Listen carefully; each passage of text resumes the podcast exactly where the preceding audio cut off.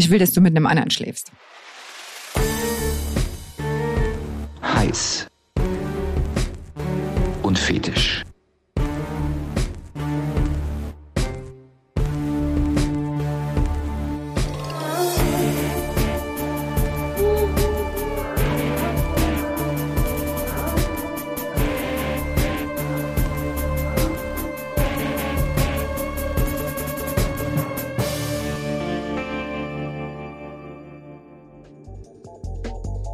Herzlich willkommen zu Heiß und Fetisch.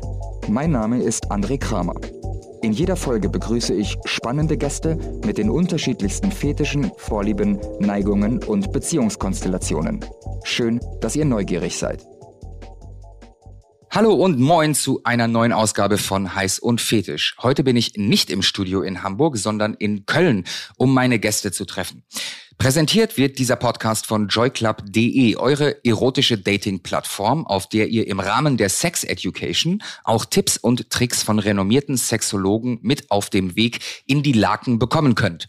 Auf joyclub.de ist Bildung also äußerst sexy und der Strauß an Themen ist sehr bunt gemischt. Von Slow Sex über Self-Bondage und Konsens im BDSM bis zum Modell des Cuckoldings erzählen Expertinnen alles Wissenswerte und teilen ihr Fachwissen mit euch. Seid dabei auf joyclub.de. Mein Name ist André Kramer, euer Gastgeber und Host bei Heiß und Fetisch. Ich bin Comedian, lebe auf St. Pauli und darf passend zum eben schon angesprochenen Thema des Cuckoldings zwei Gäste begrüßen, die sich damit bestens auskennen und uns aufklären können, was es damit eigentlich auf sich hat. Bei mir sind Angela Schläger von sinnlichlieben.de und ihr Mann. Hallo ihr zwei. Hallo. Hi. Moin, wie geht's euch? Gut. Sehr gut, danke. Schön, dass ihr da seid und äh, den Weg hier äh, zu uns gefunden habt. Ich fange am Anfang an mit so, einem, mit so ein paar äh, äh, Fragen zu euch, bevor wir dann äh, in das Thema Cuckolding einsteigen. Ähm, ein paar generelle Fragen, um euch ein bisschen besser kennenzulernen, würde ich am Anfang gerne äh, mal wissen, wie alt wart ihr eigentlich bei eurem ersten Mal? Die Frage habe ich gelesen und ehrlich gesagt müsste ich jetzt rätseln, ob ich 15 oder 16 war. Ich weiß es nicht mehr. Okay. War es denn so, wie du es dir als junges Mädchen vorgestellt hast? Ja. Oder warst du enttäuscht? Nee, gar nicht, weil ich habe meinem Freund damals gar nicht gesagt, dass es mein erstes Mal ist. Ah, okay, er wusste nichts davon. Nee. Und er hat es auch nicht gemerkt? Nee. Okay. Wie war es bei dir, Christoph? Es, es ist lange her. Ähm, ich glaube, ich war 15. Okay. Ähm, es war viel schneller als gedacht. wie das halt so ist. ja. Klassisch im Urlaub oder erste Beziehung, erste Freundin, viele Teelichter, wie kann man sich's vorstellen? Ich glaube, es war die zweite Freundin. Die zweite Freundin. Ja. Beim ersten Mal war nur Händchen halten. Ja, genau. Bei der ersten, okay. Ähm, woran habt ihr denn dann gemerkt ähm, im weiteren äh, Verlauf eurer sexuellen Evolution, dass äh, eure Sexualität ein bisschen weitergeht und nicht dem in Anführungsstrichen Standard entspricht? Woran habt ihr das gemerkt? Also bei mir war das schon meine zweite langjährige Beziehung. Da hatte ich schon zwei Männer, die damals nichts voneinander wussten. Da war ich 17 oder 18 und dann Mit 17 oder 18 hattest du schon zwei parallel? ja, genau. Oha! Das war tatsächlich so, bin ich, das krasseste war wirklich das eine Mal, bin ich morgens beim einen aufgestanden und abends beim anderen wieder eingeschlafen. Und ähm, damals kannte ich aber Polyamorie nicht und auch nicht das Lebensmodell, was wir jetzt leben. Habe nur gedacht, so war nicht die tollste Idee, es so zu machen. Aber Ja. mit 17 oder 18 ist der Horizont sich jetzt aus, also ist ja noch ein bisschen Platz, um Erfahrungen zu sammeln. Schmunzel aber jetzt, wenn ich es so rückwirkend betrachte, dass es ja da schon deutlich zu sehen war, Okay. was bei mir eventuell ansteht. Also mit 17, 18. Ja. Und wie war's bei dir? Nein, die Frage ist, was Standard ist. Ja, das stimmt. Deswegen habe ich ja gesagt, in Anführungsstrichen. Genau. Also, wir haben das für uns entdeckt, äh, die. Lebensart, die wir jetzt haben. Okay. Vorher war es halt äh, verschiedene Sachen ab dem BDSM, Mhm. ob ähm, Dom-Sub-Verhältnis. genau Dom-Sub-Verhältnisse, die gewesen sind und sich einfach weiterentwickelt über die Zeit. Also es gibt keinen wirklichen Punkt, wo ich entschieden habe, jetzt will ich anderen, äh, eine andere Sexualität leben. Es ist mehr einfach eine Entwicklung, die sich da Okay. eingestellt hat. Das wäre nämlich meine nächste Frage gewesen. Also bei dir war es dann mit 17, 18 und bei dir vielleicht ähm, äh, die Frage, welche Zeitspanne lag zwischen den Fantasien und der Umsetzung? Also ähm, du hast jetzt gerade gesagt, du hast äh, das mit Angela im Grunde genommen zuerst umgesetzt, aber ich weiß nicht, wie lange ihr zusammen seid und dein erstes Mal war mit 15. Hattest du vor der Beziehung mit Angela schon Fantasien in die Richtung? Nicht wirklich. Also nicht in dem Bereich, wo wir jetzt sind. Ja. Es war mehr im BDSM-Bereich. Okay. ähm, Mit, mit einer Sub, ähm, die Ja. ich gehabt habe. Ähm, das bei uns hat sich einfach entwickelt über die Zeit. Also das heißt, du hattest vorher eine, eine Sub? Ja, genau. Ich habe mal alle Bandbreiten ausprobiert. Okay, und ja, weil, weil, der, weil der Kaki ist ja eigentlich der devote Part. Richtig, genau. Würdest du dich als äh, Switcher bezeichnen? Ja. Okay. Ähm, Bleibt es denn eigentlich bei, bei einem weiteren Mann oder geht ihr auch zusammen auf, auf Fetischpartys, auf Swingerclubs? Lebt ihr in Swingerclubs? Lebt ihr ähm, äh, das zusammen mit mehreren Leuten auf Partys aus? Na, für uns hat sich jetzt einfach, wir haben das vor vier Jahren entdeckt, tatsächlich aus einem Moment heraus, dass wir zu Hause, wir sind ins Haus gezogen und hatten Handwerker da und einer flirtete den ganzen Tag mit mir und es tat so gut nach zwei Kindern. Klassisch der Handwerker. Klassisch der Handwerker. Welches Gewerk war es Baumfäller. Ein Baumfäller. ja, okay. Schöne Muskeln, junger Typ, ja. braun gebrannt. Unser Jüngster war damals 14 geboren, 17 war es, also nicht ganz drei und ich habe sehr lange gestillt und es war wirklich so ein schönes Gefühl, von oben bis unten mal wieder angeflirtet zu werden. Und mein Mann ganz liebevoll stand hinter mir, legte seinen Arm so um mich, dachte mir, ach, ein schönes Gefühl. Und das ging mir nicht mehr aus dem Kopf, dieses Kribbeln, was es ausgemacht hat. So, dass es bei uns tatsächlich die Reise damit begann, dass ich damit angefangen habe und gesagt habe, ich habe Lust auf fremde Haut. Okay. Und das Schöne war, dass wir irgendwie, wir sind jetzt seit zwölf Jahren zusammen, uns tatsächlich vorher nie betrogen haben. Mhm. Also wir haben schon immer offen geredet. Er hat auch immer gesagt, ach, irgendwann gehe ich mal wieder im Puff. Habe ich gesagt, mach das. Ich meine, mit zwei Schrift. Ja. Okay. Er steht nicht auf dicke Frauen. Und überleg mal, ich habe bei unserem jüngsten Sohn 30 Kilo zugenommen. Okay. Und sehe jetzt wieder aus, also das kann man sich nicht vorstellen. Und das können die Zuhörer gerade nicht sehen, aber du hast eine Bombenfigur, Angela. Ich wiege keine 58 Kilo und bin ja. 1,71. Ja. Also es war wirklich ein Wunder der Natur. Und ich wusste, dass er sowieso nicht auf runde Frauen steht. Das und hat jetzt nichts mit dem Thema zu tun, aber falls uns gerade Frauen zuhören, die interessiert das vielleicht. Wie hast du das gemacht? Nach der Schwangerschaft. Ich habe lange gestillt und dann einfach, die sind von alleine wieder runtergegangen. Es tut okay. mir leid. Es tut mir leid für alle Frauen, denen das okay. anders geht. Guter Stoffwechsel vielleicht. Ja, sehr guter ja. Stoffwechsel bei mir. Okay. Ähm, aber das war ein Grund, das war auch wirklich in der Schwangerschaft, wo ich gesagt habe, okay, das kann ich dir jetzt gerade nicht geben, aber wenn du es woanders brauchst, dann hol es dir doch. Okay. Aber so war schon immer unsere Beziehung getragen. Aber darf ich die Nachfrage stellen, mhm. ähm, warum Bordell und warum nicht eine Frau ähm, woanders suchen? Weil er nicht an Liebesbeziehungen interessiert ist. Darf ich da, Entschuldigung, dass ich das okay, jetzt beantwortet ja, habe. Das man, man merkt schon das dominante Worte gefällt bei euch. Ich stelle ihm eine Frage und du antwortest. Okay? Ja, ich kann es sagen. Also es, es, lag einfach daran, ähm, ob ich jetzt eine Beziehung aufbauen will mit, mit jemandem, wo dann, wie es auch bei der Sub äh, der Fall war, irgendwann der Fall ist, wenn man sich in einen anderen verliebt oder sie sich in mich verliebt, ich das aber ja kategorisch ausschließe, muss ich es wieder beenden. Und da ging es einfach nur darum, eine Zeit lang äh, Spaß miteinander zu haben und das dann halt woanders auszuleben. Hier in Köln gibt es ja auch gute Möglichkeiten dafür. Okay. Oder gab es, ne? Ja. Aber jetzt hat, hattet ihr die Frage noch nicht beantwortet, ob ihr auf Partys oder in Swingerclubs geht. Ja, wir haben tatsächlich, als wir angefangen haben mit dem Lebensmodell, äh, also wo ich ihm dann gesagt habe, ich habe Lust auf fremde Haut, kam er dann drei Tage später und sagte, halt mich nicht für verrückt, aber mich erregt das. Die Vorstellung erregt mich. Also okay. es kam nicht die Antwort, äh, ja mach doch, Schatz, mhm. ich, ich will es nur wissen. Und aber ich hab, bin damit, also ich bin damit fein, aber es tut nichts ja. bei mir. Und da ist für mich persönlich auch immer der Riesenunterschied, ähm, führe ich eine offene Beziehung im Wissen, dass der andere Partner was hat oder hat das was mit meinem eigenen Lustgewinn zu tun? Ja. Und seine Antwort war, es erregt mich. Also okay. war für uns klar, die Richtung geht woanders hin als mhm. in eine offene Beziehung. Und zwischen dem Gespräch und der ersten Umsetzung lag dann tatsächlich ein Jahr. Okay, das ist äh, lange, ne? Ja, naja, wir haben uns wirklich intensiv mit diesem Thema auseinandergefasst, ja. was was bedeutet das jetzt für unsere Beziehung? Was mhm. macht das mit uns? Wie geht's mir damit? Wie geht's mir als Frau damit, einen anderen Mann zu daten, wieder in meine in meine körperliche Nähe zu lassen, weil wir ja auch rein monogam klassisch gestartet sind. Ja. Also es hat sich tatsächlich aus unserer Ehe heraus entwickelt. Okay. Und auch tatsächlich die Begrifflichkeit haben wir viel später erst entdeckt, wo wir uns dann zu Hause gefühlt haben. Verstehe.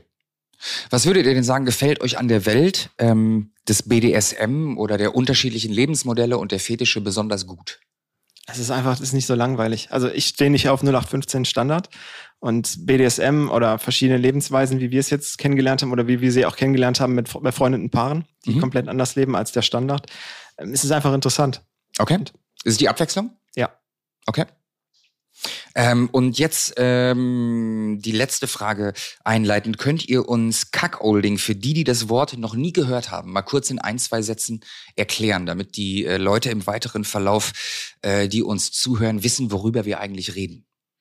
Der deutsche Begriff dafür ist Hahnrei und das geht darum, dass die eigene Ehefrau oder Lebenspartnerin mit dem Wissen des Mannes eine andere sexuelle Beziehung eingeht. Das Okay. ist die klassische Definition, wobei ich ja dafür stehe, dass es viel weitreichender ist als nur in der Sexualität, Okay. sondern ein, aus einer Spielart kann ein Beziehungsmodell werden. Okay, da äh, kommen wir gleich noch ganz, ganz intensiv Genau. zu. Ich habe jetzt, um euch noch ein bisschen besser kennenzulernen, gibt es ein Spiel und zwar heißt das Spiel entweder oder. Ich werfe jetzt ein paar Begriffe in den Raum und ihr sagt äh, aus dem Bauch heraus ganz spontan, äh, was ihr entweder oder lieber hättet. Ja. Bereit? Ja. Ja. Geht los. Mit wem fängst du an? Ähm, du, ich äh, habe irgendwie das Gefühl, du wirst antworten.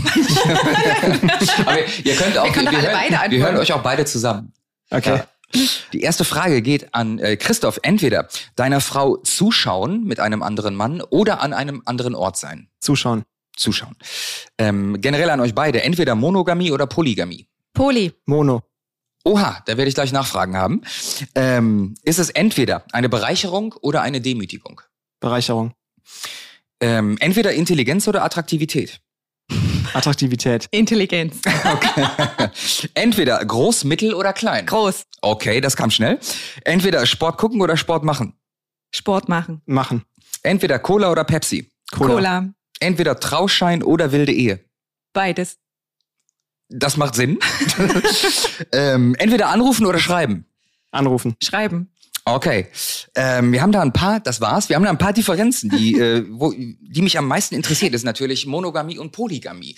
Du, äh, Angela, äh, machst ja auch auf deiner, deiner Homepage, ähm, sind ja Artikel zu Polygamie. Deine Antwort ist Polygamie gewesen, deine Antwort ist Monogamie gewesen. Wie, wie könnt ihr mit diesen beiden Gegensätzen eure Beziehung aufrecht und stabil halten? Weil eigentlich sind das ja zwei völlig gegensätzliche Pole. Ich würde kurz bei Polygam äh, Ja. einhaken.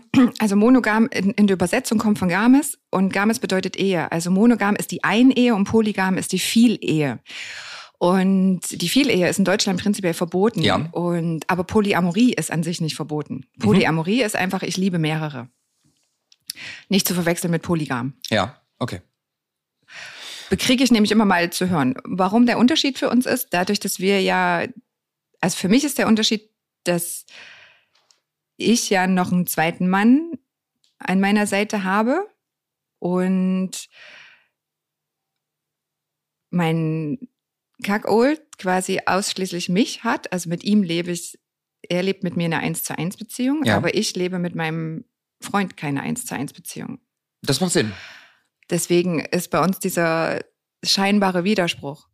Also es liegt einfach auch daran, ich persönlich liebe halt einfach nur eine Frau, die Ja. sitzt hier neben mir. Ja. Ich liebe nicht weitere. Ich habe zwar vielleicht Spielbeziehungen, äh, wie mit dem mit der Sub, ähm, aber ich liebe sie nicht. Okay. Das ist kein Gefühl der verbundenen Liebe, wie es jetzt zu einer Frau im klassischen Sinne eben darstellt. Deswegen Verstehe.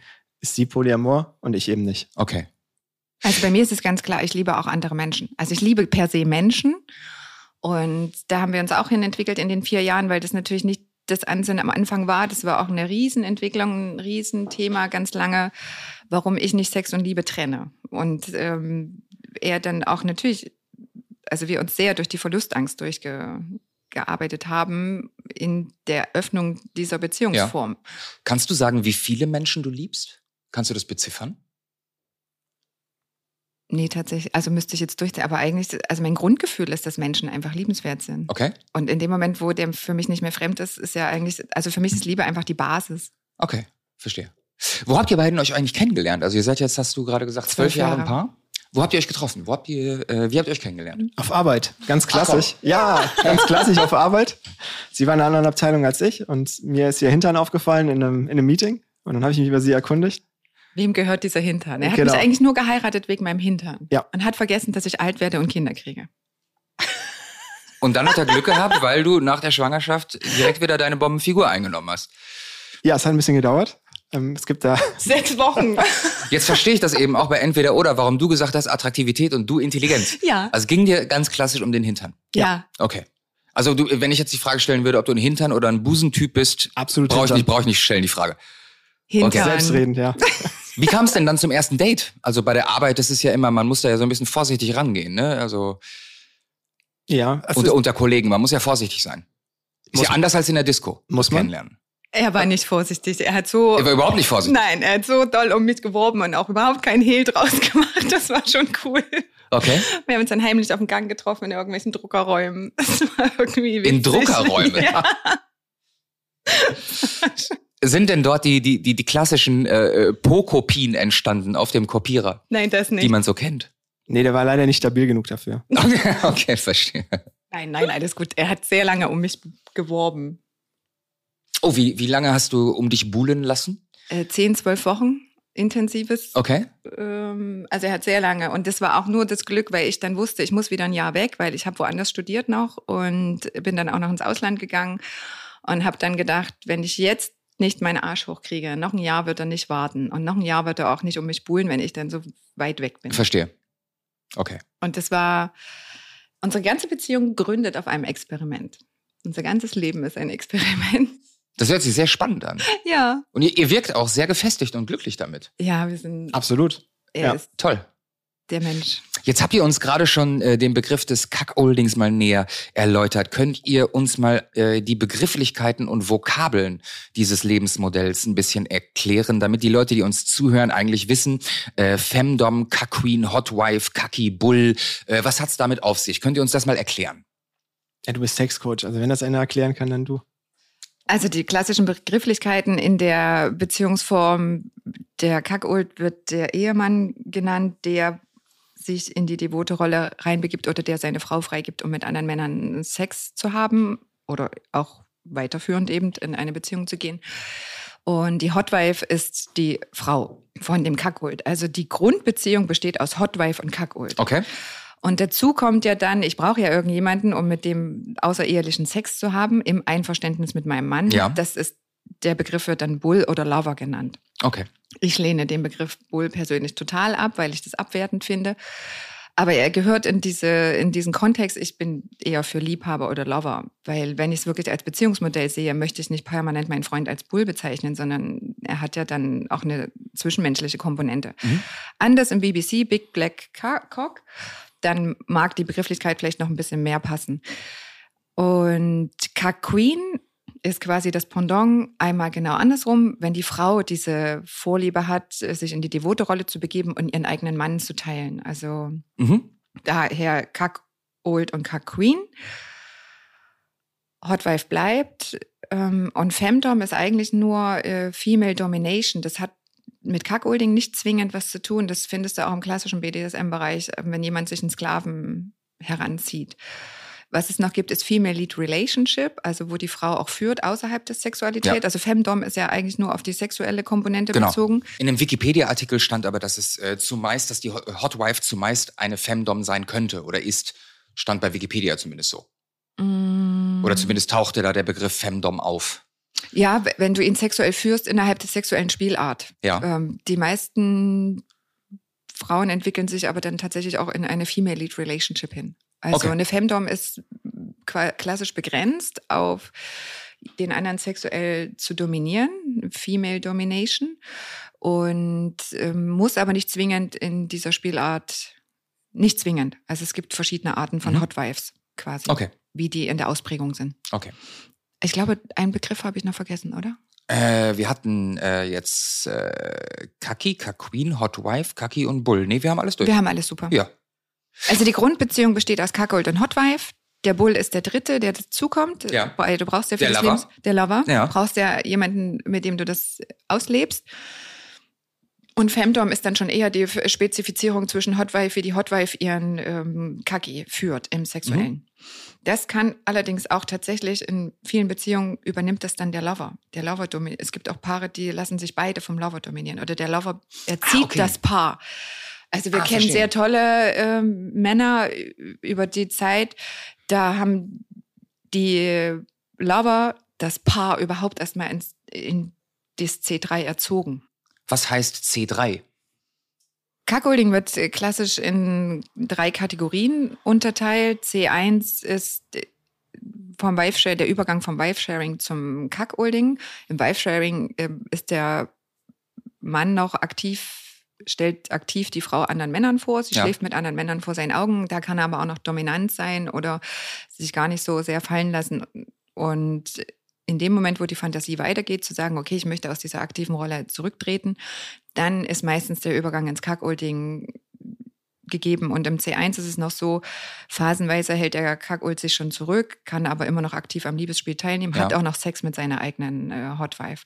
C2 ist er dann schon phasenweise, also längere Phasen ausgesperrt. Die Frau übernimmt selbstständig, mit wem sie schläft. Er kriegt das nur noch in der Mitteilung, hat aber ab und zu noch Sex mit seiner ähm, Hotwife. Und in C3 ist die Sexualität komplett an die Hotwife über, übergegangen. Also nur noch die Hotwife lebt ihre Sexualität aus, schläft mit anderen Männern und der eigene Kackult schläft nicht mehr mit seiner eigenen Frau. In, äh, auf welcher Stufe seid ihr? C3. Ihr seid C3. Okay. Ähm, ihr habt äh, äh, eben schon gesagt, ihr seid äh, verheiratet und habt das äh, Cuckolding quasi zusammen entdeckt. Ähm, wie sahen denn eure Beziehungen eigentlich vor eurer Beziehung aus? Ich war ehrlich gesagt sehr lange Single vor unserer Beziehung. Ich war nicht lange Single. Okay. Das war von einer Beziehung zur nächsten. Du, äh, du hast den Hintern gesehen und hast geswitcht. Ja, so Ja. ungefähr. Okay. Es waren halt alles so, sag mal, drei bis sechs Monatsbeziehungen, bis man sich ein bisschen besser kennenlernt, dann nimmst halt wieder eine andere. Ja. So war das halt mit vielen Wechseln versehen. Ich bin da genau andersrum. Ja. Aber das ist in unserer gesamten Beziehung so. Wir haben weder die gleichen Interessen noch die gleichen Dings, aber wir, das spielt für uns keine große Ja, Rolle mehr. Gegensätze ziehen sich an, ne? Ja, Wir sind völlig verschieden. wir in sind allem. grundlegend verschieden. Was sind so, äh, was würdet ihr sagen, sind so die, die ein, zwei Punkte, die euch am meisten unterscheiden? Rational, Wenn ihr so grundlegend verschieden seid. Ich finde, deine straight und rationale Art, du bringst die Sachen unglaublich schnell auf den Punkt. Und du bist eher so die Weiche, die immer versucht, irgendwelche Mittelwege zu finden. Bei mir gibt es immer mehr so Schwarz- und Weiß-Lösungen. Okay. Ähm, Ich, bin die Vermittlerin. genau, und ich bin der Direkte. Ah, okay, Vermittlerin und direkt. Ja. Deswegen bist du ja auch Sexcoach geworden. Ähm, war denn eigentlich die, äh, die Offenheit, jetzt nicht für Cuckolding, weil das habt ihr ja äh, zusammen entdeckt, aber die Offenheit für äh, Sexualität mit anderen Menschen, etwas wieder in Anführungsstrichen, was nicht so Standard ist, war das ähm, ein, ein Kriterium für, für eine Partnerschaft, beziehungsweise wärt ihr auch zusammengekommen? Äh, würdet ihr das sagen? Wärt ihr zusammengekommen, wenn einer kategorisch das abgelehnt hätte? Ja, wären wir. Also wir waren es ja auch schon. Wir waren ja glaub, sechs Jahre zusammen, bevor wir überhaupt über das Thema Swingerclubs oder ähm, Dreier gesprochen haben. Ja. Also wir haben eine ganz klassische monogame Ehe geführt, die ersten Mhm. Jahre lang. Und haben dann erst gemerkt, dass wir noch Lust haben, was anderes auszuprobieren voneinander. Also da waren wir dann schon verheiratet. Okay. Wobei ich schon denke, wir haben von Anfang an immer drüber gesprochen, weil ich wusste, weiß noch, ich bin ja nicht Jennifer Aniston, sein Traumtyp an Frau war immer Jennifer Aniston und Okay. meiner war immer Vitali Klitschko. Und wir haben von Anfang an so offen gesprochen und wir wussten von Anfang an, dass wir nicht die, die optischen Traumpartner füreinander sind, aber irgendwie hat es uns immer wieder. Oh, ihr seid doch hübsch zusammen. Ja, ja, ja, auf jeden Fall. Also, aber wir wussten genau, dass wir nicht unseren Stereotypen entsprechen, Ja. aber irgendwie, ich habe mich in seiner Nähe wahnsinnig wohl gefühlt. Für mich war es eher schon klar, dass wir immer offen darüber gesprochen haben, dass wir das nicht ausschließen. Zu unserem Ehegelübde haben wir auch absichtlich nicht gesagt, dass wir uns körperlich treu sind. Wir werden uns nie körperlich treu sein. Das habt ihr, äh, wie, wie sah Ja. das aus, das Ehegelübde? ja, wie wir haben das vorstellen? umschreiben lassen. Bitte? Wir haben das umschreiben lassen. Und, und der Standesbeamte hat es vorgelesen. Ja, nee, wir haben zweimal kirchlich geheiratet. Einmal in Norwegen, einmal auf Sylt. Der Priester hat es vorgelesen. Äh, Das hat keiner vorgelesen. nee, vorgelesen nicht, aber für uns war klar, dass diese Zeile nicht mit Ja, aber es hat mit keiner reinkommt. vorgelesen. Es hat weder die Priester, der Priester vorgelesen, noch, noch wir haben das vorgelesen. Wir haben das miteinander besprochen, aber es hat keiner vorgelesen. Okay, dann war Ach, das ich ist ein falsch. Ehegelübde nur unter euch gewesen. Genau, Ja. also wir wussten in der Vorbereitung, weil wir mussten uns entscheiden, ob wir selber uns ein Ehegelübde schreiben wollen. Und dann hatte uns die unsere äh, Frau Zingel gesagt, ihr werdet so nervös sein in dem Moment, wo ihr vorm Traualtar steht. Ich würde euch abraten, das ist das Klassische. Und dann haben wir gesagt, das wollen wir aber so nicht haben, weil wir da nicht dahinter stehen. Und Ja. dann haben wir das komplett weggelassen. Äh, Wir hatten gar keins. Also Ich hätte mir das sehr lustig vorgestellt, wenn der Priester da steht und, und fragt, möchtet ihr euch gegenseitig trau, treu sein? Nein. Außer im Swingerclub. Das wäre sehr, sehr lustig gewesen. Also wir haben schon da ganz bewusst gesagt, wir, wir wissen nicht, wo unsere Reise hingeht, aber körperliche Treue schwören wir uns nicht. Okay, das ist spannend. Und Ähm, das war gegenseitig. genau, wir haben geistige Treue geschworen. Genau, wir haben uns geistige Treue geschworen. Okay. Das ist ja auch nochmal was ganz anderes als emotionale Treue, weil du hast ja Beziehungen zu deinen Mhm. Lovern. Genau. Da kommen wir, äh, kommen wir gleich noch zu. Ähm, Nochmal eine generelle Frage zum Cuckolding. Das gehört auch in diesem Wikipedia-Artikel, habe ich gelesen, zu dem Bereich des BDSM und die Psychologie sieht Cuckolding als eine Art Masochismus an. Teilt ihr diese Einschätzung? Ich habe den Artikel auch gelesen Mhm. und da ich ja für dieses Lebensmodell stehe und gerade versuche, die Tiefe gesellschaftlich da reinzubringen, Ja. teile ich das eben nicht. Okay. Jetzt ist der äh, Kaki aber ja doch devot. Mm, Die Grenze zwischen devot und Maso ist oft auch fließend. Äh, Was würdest du sagen, warum stimmt es denn nicht? Warum teilst du diese Einschätzung nicht?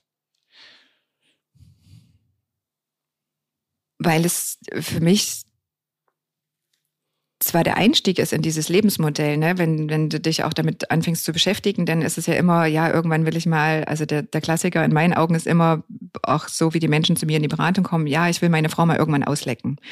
Dann denke ich mir, ja, das ist eine tolle Fantasie, hast du schon mal rückwärts aufgezogen, was das alles braucht dafür.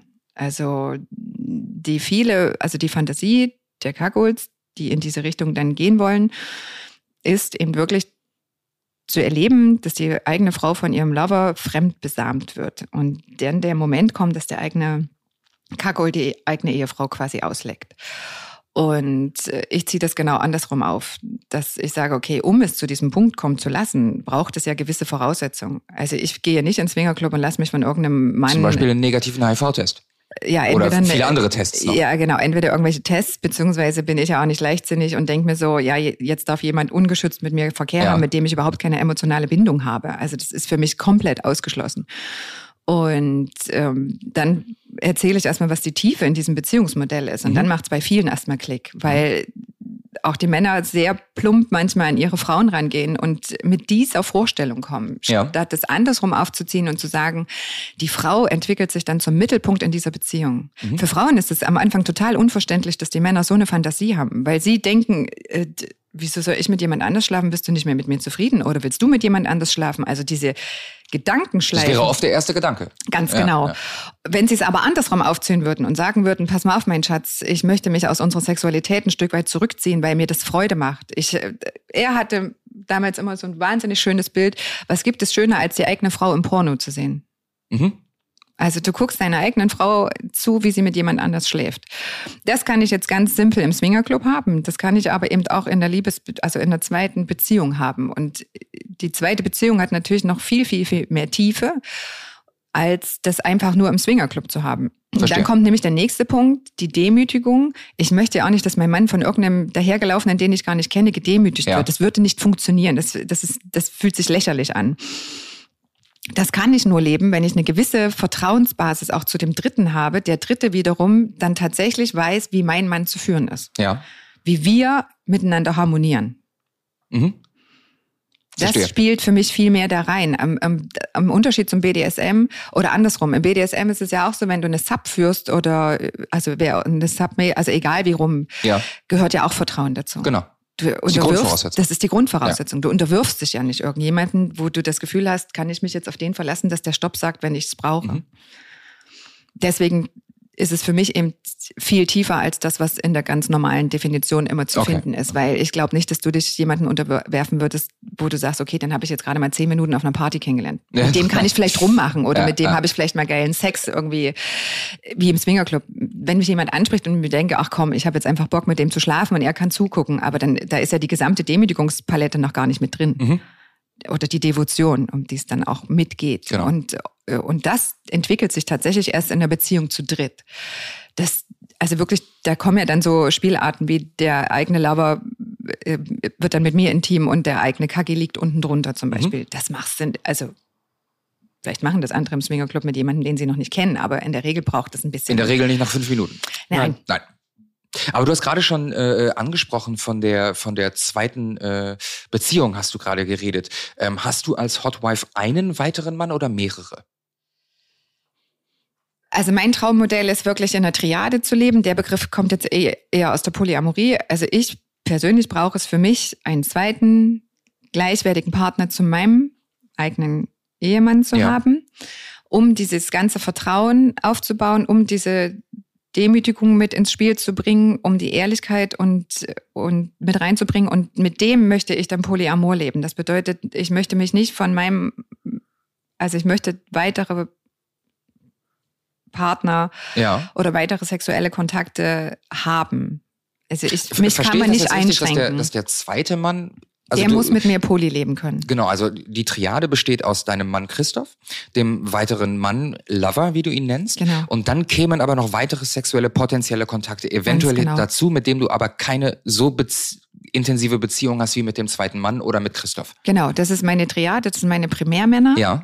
Primärmänner. Ja, das nennt Okay. sich, in der Polyamorie nennt sich das ähm, äh, Primärbeziehung. Weil im Unterschied zu einer offenen Beziehung ist es auch in der Polyamorie so, du baust auch zu den anderen Menschen eine emotionale Bindung Okay. auf. Aber sie kommen nicht, sie werden nicht ähm, Teil dieser Triade. Ah, okay. Aber die Triade kennt die anderen. Also ich würde nicht ohne die Abstimmung von meinem Mann und meinem Freund jemanden drittes daten, weil Ja. das ist, wäre für mich dann klassisches Fremdgehen okay. sondern äh, wenn ich merke, dass mich jemand noch mehr interessiert, ich zu dem eine andere, intensivere Beziehung aufbauen möchte, dann muss der meinen Hauptmännern vorgestellt werden. Und ohne meine Hauptmänner würde ich dieses auch gar nicht erst angehen. Ja. Ist das ein ähm, außerhalb der Triade, die die anderen Männer, ist das ein fester Kreis oder kommen da auch mal hin und wieder neue dazu? Naja, das, das wechselt. Das wechselt. Das ist ja, wenn die Clubs wieder aufmachen würden, zum Beispiel, wenn ich mit meinem Freund dann in einen Swingerclub gehen würde, Ja. also dann wäre ja die Möglichkeit, mit jemandem anders wieder zu schlafen. Im Moment ist das ja ein bisschen reduziert. Geht ihr dann auch als Triade zu dritt in den Swingerclub, weil du gerade gesagt hast, du und dein Freund? Würde Christoph dann zu Hause bleiben oder wie kann ich mir das vorstellen? Also in den Club, den wir gehen, das ist ein reiner Pärchenclub. Das hatten wir mal angefragt, als Triade dahin zu gehen. Das war nicht möglich. Okay. Und für uns war tatsächlich auch dann. Ist das diskriminierend eigentlich, dass das nicht möglich ist? Na, es gibt so eigene Veranstaltungsreihen, Gigolo Night nennt sich das. Dann dürfte man den eigenen äh, Lover mitbringen. Wobei wir uns in der Welt der Swinger aber auch nicht so richtig wohlgefühlt haben, weil du da ja eher ähm, oder andersrum, wir sind in Pärchenclubs gegangen und dann war spätestens der Punkt, wenn ich dann mit einem Paar mit eingestiegen bin, dann fühlte sich die Frau immer aufgerufen, ihn mit einzubinden. Aber er würde ja lieber sitzen Verstehe. bleiben und passiv zugucken. Mhm. Also Swingen ist nicht Kackulm. Ja. Es kommen viele aus dem Swingerbereich und sagen, okay, wir entwickeln uns jetzt weiter. Aber wir haben gemerkt, das ist schön, dahin zu gehen. Wir gucken uns gerne schöne Menschen an. Wir mochten einfach diese Veranstaltung, aber um unser Lebensmodell zu leben, ist es eigentlich der falsche Okay, für uns persönlich, weil wir eben diese dritte Beziehung wollen, also diese zweite Beziehung. verstanden. Es reicht uns nicht, dass ich nur einfach von jemand anders sexuell mit, mich mit dem einlasse, während er zuschaut. Okay, Kannst aber gerne so leben. Lebt so, sogar der Hauptteil der Kackult-Paare so. alles gut. ähm, Christoph, wir haben jetzt gerade ähm, gerade der Angela zugehört, was ähm, ihr das gibt. Was ist denn das eigentlich ähm, für dich, wenn deine Frau mit einem anderen Mann Sex hat? Was, was spielt sich in deinem Kopf ab? Wie, wie geht's dir damit? Ja, das ist tatsächlich, wie sie eben sagte, so ein bisschen Porno mit der eigenen Frau. Mhm. Ähm, klar, ich glaube, jeder Mann guckt sich gerne Pornos an. Jetzt wäre meine erste Nachfrage, warum möchtest du den Porno mit deiner Frau nicht selber drehen? es ist eigentlich viel schöner. Also, wenn du jahrelang mit der eigenen Frau Sex hattest, dann hast du irgendwann alles erlebt, was du erleben wolltest. Und dann fehlt vielleicht noch genau der andere Part, eben zuzuschauen. Und genauso war es bei uns, dass wir gesagt haben, wir haben zusammen so ziemlich alles erlebt. Ja. Dann wurde es irgendwann langweilig, weil du alles 500 Mal miteinander gehabt hast. Aber zuzuschauen hast du noch nie gemacht. Dann sind wir in den Swingerclub gegangen und dann kam halt genau die Situation, einmal zuzuschauen. Und dann merkst du, das ist ganz interessant. Okay. Vielleicht willst du das Ganze noch ein bisschen aufbauen und ausbauen. Und das haben wir dann gemacht, so dass es für mich interessanter nachher ist, äh, einfach zuzuschauen, statt selber mitzumachen. Weil das Und wenn du Mitmachen, jetzt 500 Mal zugeschaut hast, bleibt das dann immer noch so spannend. das kann ich dir nicht sagen, weil es keine 500 Mal waren, aber das kann gut sein. Das wär, dann dann wäre Angela aber auch wirklich äh, hochfrequentiert. ähm, was würdest du denn sagen, überwiegt bei dir ähm, Masochismus, Voyeurismus, Devotion? Also, der Voyeurismus. Welche, welche Mhm. Empfindung ähm, ist überwiegt? Ja, es ist der Voyeurismus bei mir. Also Der es- Voyeurismus. Genau, das ist Zuschauen der eigenen Frau. Ähm, bei, bei Sex, beim Anbandeln, vielleicht beim Rumflirten, Ja. ähm, Rummachen, in Da geht's schon los. hervor. Da geht's schon los. Ja, er Also wenn ihr im, im Club seid und deine Frau ist am Tresen und du sitzt zehn Meter weiter und genießt es, wenn sie angegraben wird. Ja, ganz genau. Okay. Was, was empfindest du dann? Was, was, äh, das ist ein bisschen, das ist schwer zu beschreiben, aber das geht so hin zu Stolz. Ja. Die eigene Ehefrau ist irgendwo begehrt, äh, Ja. sieht gut aus, wird von anderen Männern angequatscht und äh, ist dann stolz, weil du weißt, du bist derjenige, der mit ihr nach Hause fährt. mhm. Ähm, du bist derjenige, der mit ihr äh, zusammen in einem Haus wohnt, Kinder hat, etc. Und äh, jemand anderes kann an dem Abend vielleicht Spaß mit ihr haben, Ja. aber du bist derjenige, der sie wieder mitnimmt. Und das ist so, Es ist schwierig. Es hat ein bisschen was mit Eifersucht zu tun, wobei die Eifersucht mit der Zeit rausgeht. Also es war Eifersucht komme ich gleich auf jeden Fall noch äh, drauf zu sprechen. Kommen wir noch zu? Eifersucht geht halt dann irgendwann raus Ja. und dann kannst du es halt mehr genießen, weil du diese Verlustangst einfach nicht hast. Okay. Wenn ihr dann ähm, zusammen auf so einer Party seid und äh, Angela wird angegraben, ähm, ganz pragmatische Frage, darf der Kaki auch Sex mit einer anderen Frau haben und ist das deine Entscheidung, Angela, ob er darf oder nicht? Also das Thema hatten wir ja. Es wäre rein theoretisch meine Entscheidung. Hm. Okay, Also es ist ganz praktisch meine Entscheidung. okay. Und ist es schon vorgekommen? Ja, es ist war ja die kurze Zeit, wo ja als Reaktion auf unser Lebensmodell, also wie gesagt, wir haben uns ja über viele Jahre daran getastet und es gab immer auch mal wieder Rückschläge und dann haben wir uns wieder daran gearbeitet. Und dann hatte er eine Sub und mit der hatte er auch Sex und dann hat sich aber über die Zeit rausgestellt, dass es entweder oder. Mhm. Also sich wirklich in diese, in dieses Cuckolding reinzubegeben, in der Intensität, wo wir jetzt sind, macht es nicht Sinn, noch jemand anders zu haben, weil du switchst zwischen den Welten und Ja. das macht immer wieder einen Break äh, bei uns. Okay. Und als der Moment dann kam, war für uns nochmal ein Riesenschritt gegangen, wobei er seine Erfahrungen gemacht hat. Also, und wenn er das Bedürfnis hätte, dass er das mal wieder braucht als Ausgleich, Ja. dann, dann möchte ich, dass er das sich auch nimmt, weil sonst können wir unsere Beziehung nicht halten. Mit deiner Erlaubnis. Ja. Wir haben jetzt gerade, ähm, du hast gerade deine äh, äh, Emotionen und die, die intensive Beziehung zu der, zu der Triad und zu dem anderen Mann beschrieben. Kannst du uns noch verraten, was ähm, äh, sich bei dir auf psychologischer Ebene abspielt, wenn du mit einem anderen Mann schläfst? Also das Herz und die Beziehung ist das eine. Was ist in deinem Kopf dann los? Was gibt dir das? Was ist der Kick? Also für mich war einfach das Schönste, als ich mich dann intensiver mit dem Lebensmodell beschäftigt habe, dass ich ja auch nochmal als, äh, als Frau die Chance habe, meine Sexualität weiterzuentwickeln. Mhm. Meine Sexualität, also mit jedem Menschen, mit dem du schläfst, der, der nicht dein eigener Ehemann ist, jeder Mensch funkt auf einer anderen Frequenz. Jeder Mensch kitzelt aus dir eine andere Facette raus. Und das einfach mit dem Wissen meines Mannes äh, nochmal zu erleben, also mich selbst zu entfalten in Mhm. der Sexualität mit jemand anders. Okay. Weil niemand ist exakt gleich wie der eigene Ehemann. Also ich suche mir dann auch prinzipiell immer Männer, die eine ganz andere Ausstrahlung haben und ganz andere Seiten in mir anrühren. Mhm. Und das nochmal auszuleben. Also ich kann einfach viel, viel mehr in meiner eigenen Sexualität ankommen, weil ich diese Möglichkeit habe, mich nochmal selber zu entwickeln. Das ist das, was es mir gibt. Wie gehst du damit um? Äh, fällt mir gerade spontan ein, Christoph, wo Angela das gerade sagt, dass ähm, sie sich bei den Männern etwas sucht, was du nicht hast. Ähm, fühlt sich, äh, also mein, mein erster Gedanke ist, das würde mich kränken. Warum kränkt dich das nicht? Also es ist, ist immer einfach ausgedrückt, ich kann auch nicht alles abbilden dabei. Ja. Also jetzt haben wir den gleichen Friseur. Wenn sie jetzt auf Männer stehen würde mit langen Haaren, dann kann ich ihr das leider nicht geben. Ja. Und genauso ist es eben auch bei verschiedenen Praktiken, bei verschiedenen Sachen, worauf sie Lust hat, Okay. ähm, kann ich ihr das nicht geben. Ähm, weil es nicht meins ist, weil ich zum Beispiel auch das ganze Thema Polyamorie eben nicht auslebe. Es ist nicht mein Fetisch. Ähm, und so gibt es verschiedene Sachen, die ich ihr nicht geben kann, die kann sich gerne auswärts holen. Aber dann wird's halt rund. Und ich kann Ja, vielleicht verstehe. 90 Prozent geben und die Ja. anderen 10 Prozent kann sich woanders holen. Mhm. Würdet ihr sagen, dass sich eure persönliche Beziehung durch das Lebensmodell des Cuckoldings intensiviert hat? Ja. Extrem. Auf äh, welchen spannend, auf welchen äh, äh, Ebenen, in welchem Bereich? Also wir reden viel mehr miteinander. Ja. Also gerade wenn du eine Kackold-Beziehung hast, dann musst du extrem viel dich austauschen, weil ähm, gerade am Anfang, wenn es ist total ungewohnt, da hast du das Problem, dass du vielleicht Verlustängste hast, dass du Eifersucht ähm, spürst und dann musst du miteinander reden, bevor das ganze Ding knallt.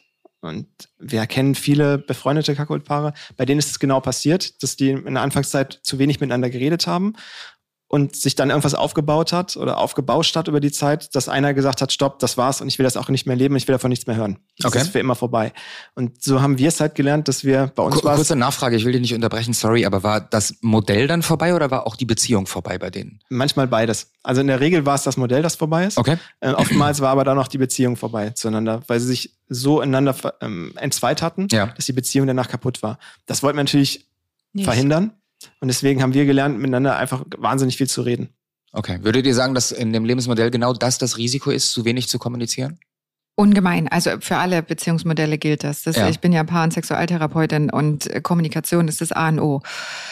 und auch wirklich äh, nicht, also sich wirklich wesentlich mitzuteilen. Wie geht es mir mit meiner Verlustangst? Wie geht es mir mit meiner Eifersucht? Wie geht es mir damit, dass du jetzt mit jemand anders schläfst? Wie geht es mir mit den Meilensteinen, die im Kackolding auch dazugehören? Also egal, ob ich jetzt in welcher Beziehungsform ich bin.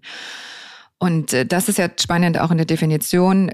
Kakulpaare oder BDSM-Paare sind ja sehr, sehr, sehr treu auf einer Geiste, also auf einer Ebene ähm, und die sehr lange halten. Ja. Ich glaube, das ist deren Grund, weil sie so viel miteinander reden, weil sie so viel Rücksicht aufeinander nehmen, weil sie sich in den anderen anfangen einzufühlen.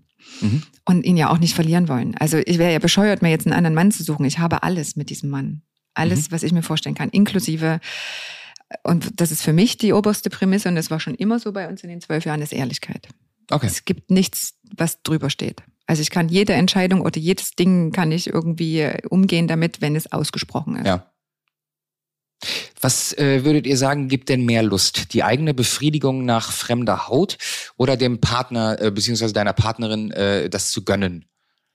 Ja, für mich ist das Gönnen.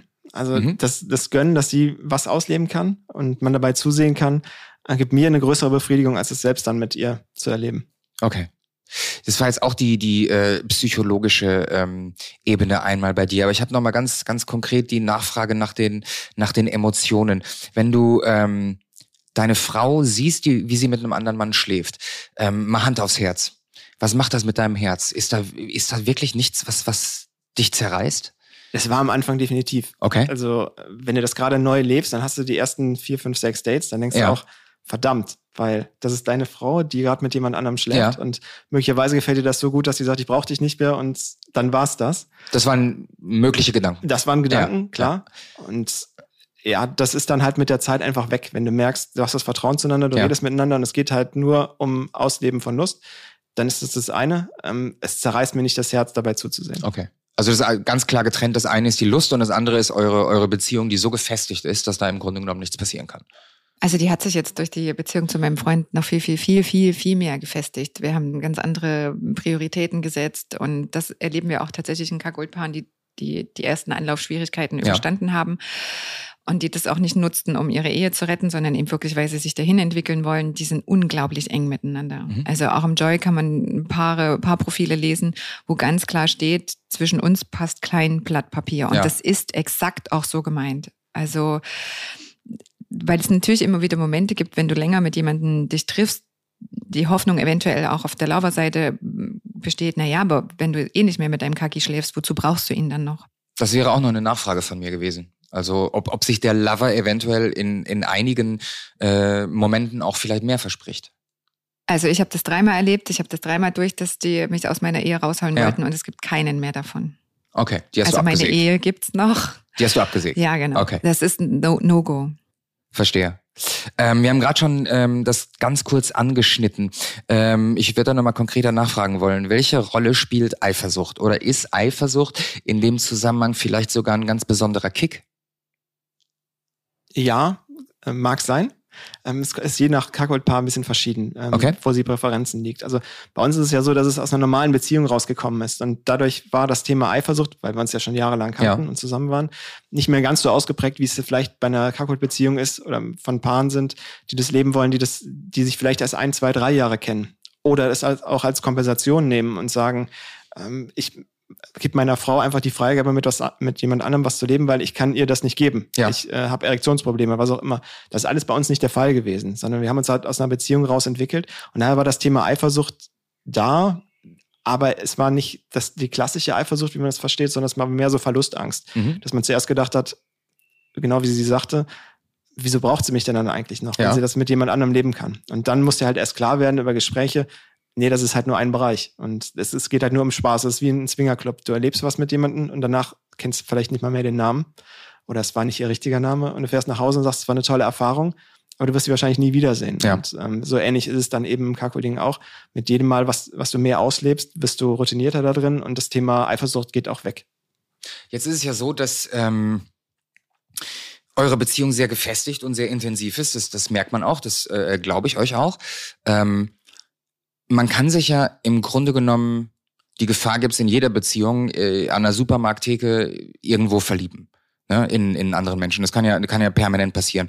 Ist die Gefahr nicht statistisch deutlich höher, äh, dass sich Angela vielleicht in einen anderen Mann verlieben könnte, ähm, e, wegen dieser Offenheit. Ähm, weil äh, halt es passiert nicht an der Supermarkttheke, es ist direkt eine eine eine emotionale Verbindung eventuell da zu einem Mann in der Triad oder zu einem anderen oder ein ein, ein sexueller Kontakt. Also die Gefahr ist doch wesentlich höher, oder nicht? Also ich verliebe mich ja ständig. Okay.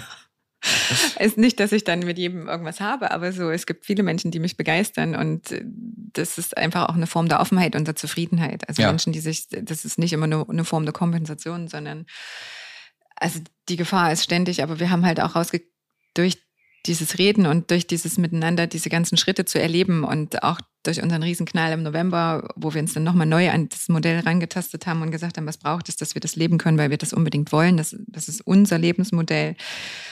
Einfach auch dann das Gefühl ihm zu geben, du schläfst zwar nicht mehr mit mir, das, ich lager das aus, ähm, aber du bist in so vielen Punkten so viel wichtig. Also du bist ja. einfach der Mann, mit dem ich äh, zusammen alt werden will. Und, und dann ist es wie mit einem Vogel. Ne? Du kannst ihn im goldenen Käfig halten, dann wird er immer, der wird immer einsamer, der wird irgendwann daran kaputt gehen.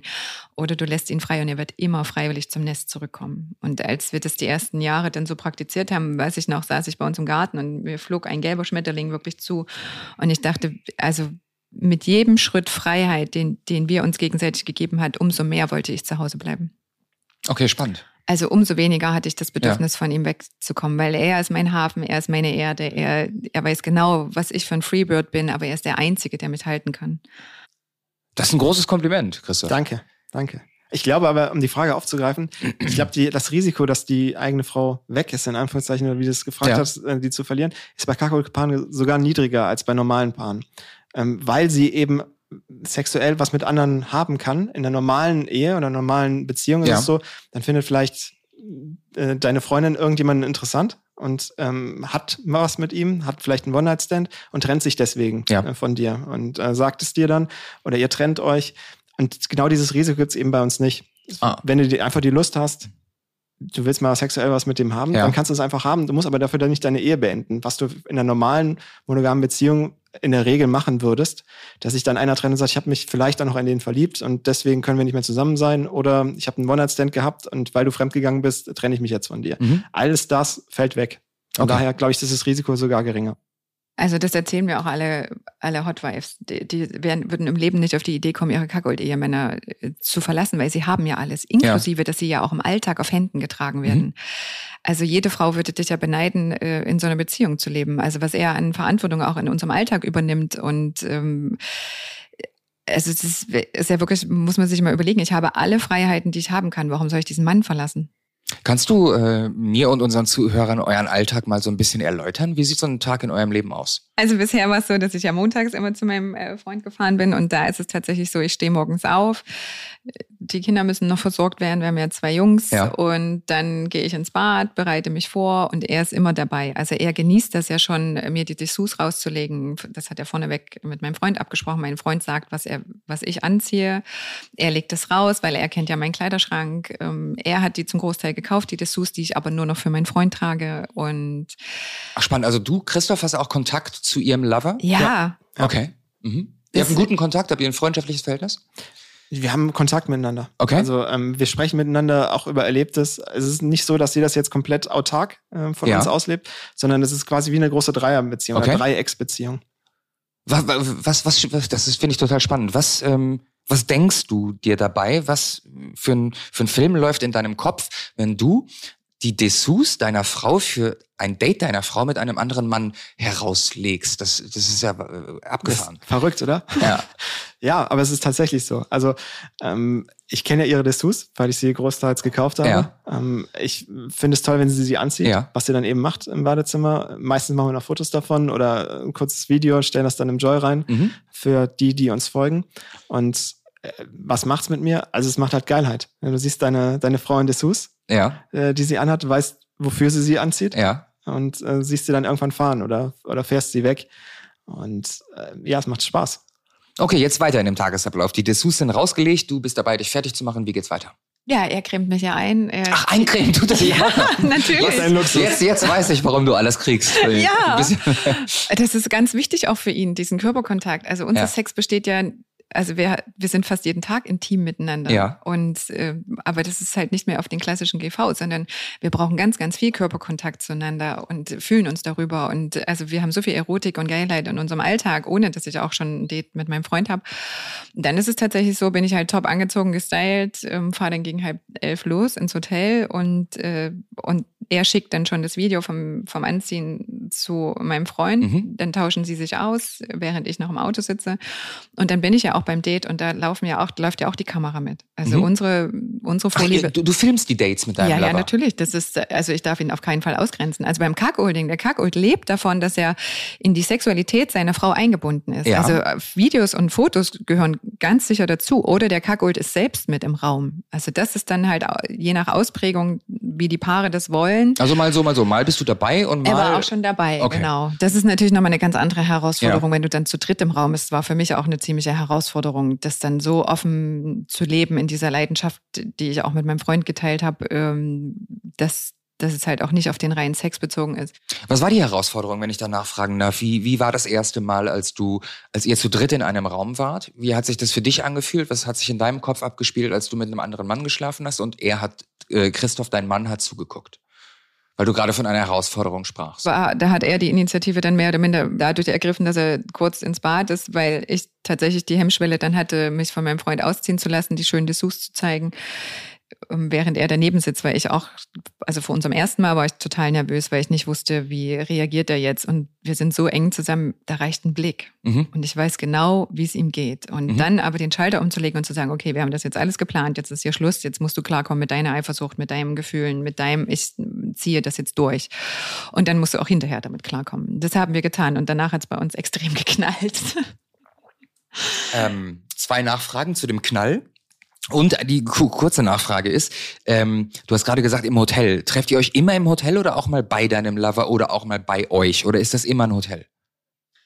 Also zukünftig ist es genau so, dass, dass wir genau aus diesem Teil raus wollen, weil wir auch jetzt durch die letzte Beziehung gemerkt haben, das ist unser Lebensmodell und wir werden es noch intensivieren. Mhm. Das äh, bedeutet für mich ganz zwingend, also meine Grundbasisbeziehung zu ihm ist eine Kackgold-Beziehung und ich möchte poly mit meinem Freund leben in einer Triade. Das bedeutet, beide Männer sind für mich gleichwertig, beide, wir haben zu dritt eine Beziehung und ich meine auch zu dritt. Das heißt, auch die Kommunikation läuft zu dritt. Also es wird keine Einzelkommunikation zwischen mir und meinem Freund geben, sondern alles läuft zu dritt.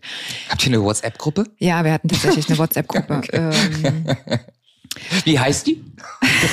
Triade. Okay. Ich hab, nee, drei, ach, ich weiß es nicht. Nee, aber genau deswegen habe ich nachgefragt, weil du hast ja die, Trinität hatte ich sie genannt. Aber du hattest ja äh, wirklich von einer von einer Beziehung und von einer Ja. Triade gesprochen und ich frage deswegen nach, weil ähm, das Stichwort Hotel wirkt ja so ein bisschen anonym. Bei uns ist ganz klar, ich möchte meinen Freund zukünftig zweimal die Woche sehen, also braucht er eine eigene Wohnung. Wie der sein Lebensmodell gestaltet, ist nicht meine Sache. Aber Ja. für mich ist klar, wir wollen es in dieser Intensität leben, dass ich einen festen Mann neben ihm habe, weil ich kann, ich bin kein Typ für One-Night-Stands. Ich Ja. hatte einen klassischen One-Night-Stand in meinem Leben. Ich brauche diese Bindung, ähm, dieses Vertrauen, Mhm. weil ich auch nicht will, dass er von jemandem geführt wird, den ich nur einmal gesehen habe. Und ich will, dass jemand weiß, wie eng wir zusammen sind, dass es da überhaupt keine Tür gibt, Okay. die aufgeht. Insgesamt ist es so, dass wir das Modell anstreben, dass ich zweimal die Woche mit meinem Freund zusammen bin, dass er auch in den Genuss des Overnights kommt, dass Mhm. er in den Genuss kommt, ähm, länger was davon zu haben, wenn ich weg bin. Okay. Dann habt ihr jetzt äh, gerade schon zweimal angedeutet, es gab einen Knall. Ja. Was war's für ein Knall? Das würden wir jetzt alle gerne wissen. Äh, Jetzt rede ich mal wieder. Ja. Du darfst. Ja, danke. Der Knall war, äh, wie sie schon sagte, bei dem ersten Date, wo ich dabei war, war es so, dass die zwei wie so zwei 14-Jährige nebeneinander saßen, versuch, äh, versucht hatten, sich Händchen halten zu und dann war das alles zu schüchtern für die beiden. Es war viel Nervosität im Raum. Es war sehr, sehr viel Nervosität im Raum, wo ich dann gesagt habe, okay, hier passiert heute nichts mehr, wir können jetzt hier rumsitzen und uns weiter unterhalten. Oder ich gehe jetzt einfach mal auf Toilette, lass die zwei einfach mal fünf Minuten alleine. ja. Bin dann einfach nur quasi aus dem Raum rausgegangen, ähm, fake auf Toilette gegangen und dann kam ich wieder und haben sie sich dann geküsst. Das war halt einfach notwendig, damit die zwei diesen Schritt schaffen, um diesen Punkt zu überwinden, wenn wir zu dritt zum ersten Mal zusammensitzen, äh, dann auch intim werden zu können. Und Mhm. den Knall war es einfach danach, ähm, ich saß dabei, es hat mich aber nicht wirklich äh, angemacht. Also das fühlte sich für mich nicht wahnsinnig echt an. Okay. Dass ich gesagt habe, okay, ihr könnt das weitermachen, ich habe damit kein Problem, aber ich bin dann erstmal nicht dabei ähm, Ja. im Raum. Und ähm, habe sie dann gesehen, wie sie die Dessous anhatte, die ich ihr ja mit äh, geholfen habe, raussuchen, anziehen und so weiter und gesagt habe, für mich ist es halt auch interessant, ähm, er hat da gerade was, er kann sie auspacken in tollen Dessous, ähm, was ich vielleicht auch er erleben will. Und das genau das, wie wir eben gesagt haben, ähm, Switcher, ja, also ich kann halt auch die andere Seite leben und habe dann äh, ein bisschen mehr die andere Seite intensiviert und habe dann äh, eine Sub gesucht, mit der ich dann Spaß hatte ja. und sie dann ausgelebt habe. Bin dann halt einmal in die komplett in die andere Richtung geschwenkt, weil ich gesagt habe, sie kann das ausleben mit ihm. Das ganze Thema Polyamorie ist nicht meins. Also ich brauche es nicht, dass ja. wir in der Triade zusammenleben. Sie ja. Auch da sind wir wieder unterschiedlich. Und ich habe mich halt mehr konzentriert dann auf die Sub und mehr Zeit dann da verbracht. Und der Knall war dann einfach, auch wenn man das nicht glaubt, wenn es jetzt vielleicht witzig anhört, aber sie ist die eifersüchtigste Mensch, äh, der eifersüchtigste Mensch auf der Welt. Ja? Jetzt wird's spannend. Jetzt wird's richtig spannend. Also sie ist so eifersüchtig, wie man sich nicht vorstellen kann. Okay. Also stell dir das Eifersüchtige vor, sie kann's toppen. oh ja, ähm, weil der ganze Boden unter meinen Füßen war weg, als das passiert ist. In der Zeit, wo ich die Sub hatte, ich wurde nur kontrolliert. Sobald ich das Handy in der Hand hatte, ich wurde nur kontrolliert. Mit wem schreibst du da? Was schreibst du da? Also es war wirklich, es war die Hölle. Okay. Ähm, wo du auch denkst, auf Dich der anderen Seite, ich gebe ihr sämtliche Freiheiten. Ah, genau, das wäre die Nachfrage gewesen. Genau. Also. Und sie kann es nicht. Und das hat dann auch zu einem großen Knall bei uns. Wie lange ist es her, wenn ich fragen darf? Fünf Monate. Na, ein bisschen mehr sogar. Das war November, Dezember, sechs November Monate. letzten Bist Jahres. du da ein bisschen lockerer geworden, Angela, oder wie hat sich das entwickelt? Nein, das Coolste ist eigentlich gewesen. Das, das können die Zuhörer gerade nicht sehen. Christoph schüttelt den Kopf. Es kann ich ehrlich gesagt nicht sagen. Deswegen ist für mich halt Poli so, so entscheidend, das jetzt in der neuen Beziehung dann auch umzusetzen, weil für mich dieses Vertrauen an erster Stelle steht. Und er hat die Sub außerhalb von unserer Beziehung geführt. Also da ist so viel einfach in unserer Entwicklung auch nochmal passiert, wo ich so dankbar bin am Ende, weil wir wirklich, wir haben nicht einen Stein mehr auf unsere Beziehung gelassen. Nichts. Nur wirklich, was wir an Nächten diskutiert haben. Und also er hat den blauen Fleck von mir, weil ich habe ihn gebissen und aus Versehen eine Ader durchgebissen. Und Ach du Scheiße. Ich habe gedacht, ich habe die Bettdecke dazwischen, aber es war nicht so. Also wir, wir sind so weit gegangen, alles auf links zu drehen, ja. ähm, was uns aber jetzt am Ende dann wieder so eng, also noch viel enger zusammengebracht hat, weil wir mal alles auf den Tisch legen konnten. Mhm. Und vor allen Dingen unsere Sexualität, wo er auch sagte, wisst ihr, das meiste, was immer an Druck war, war, dich sexuell zu befriedigen. Und dann hat er gesagt, ja, dann lass uns das doch rausnehmen. Also haben wir quasi, wir haben, wir haben zigmal angefangen, das Lebensmodell zu leben, sind mit jedem Lover, den ich hatte, einen Schritt weitergekommen. Und da war es das erste Mal ja auch so, dass er auch gesehen hat, wie eng diese Bindung zwischen mir und meinem Freund war und was es brauchte, um ihn sexuell auch mitzunehmen. Mhm. Also alles. Das war halt die gesamte Situation in diesem Raum. Ich war wahnsinnig nervös. Das war unser erstes Mal zu dritt so direkt. Dann haben wir gemerkt, dass es, und, und das geht vielen Kack-Old-Paaren so, die Fantasie ist das eine, ja. die Umsetzung ist das andere. Und Verstehe. dann auch wirklich mit den verschiedenen Befindlichkeiten aller drei Personen im Nachhinein umzugehen und dann auch zu hören, du kannst es alleine leben das ist ja kein Kackolding mehr.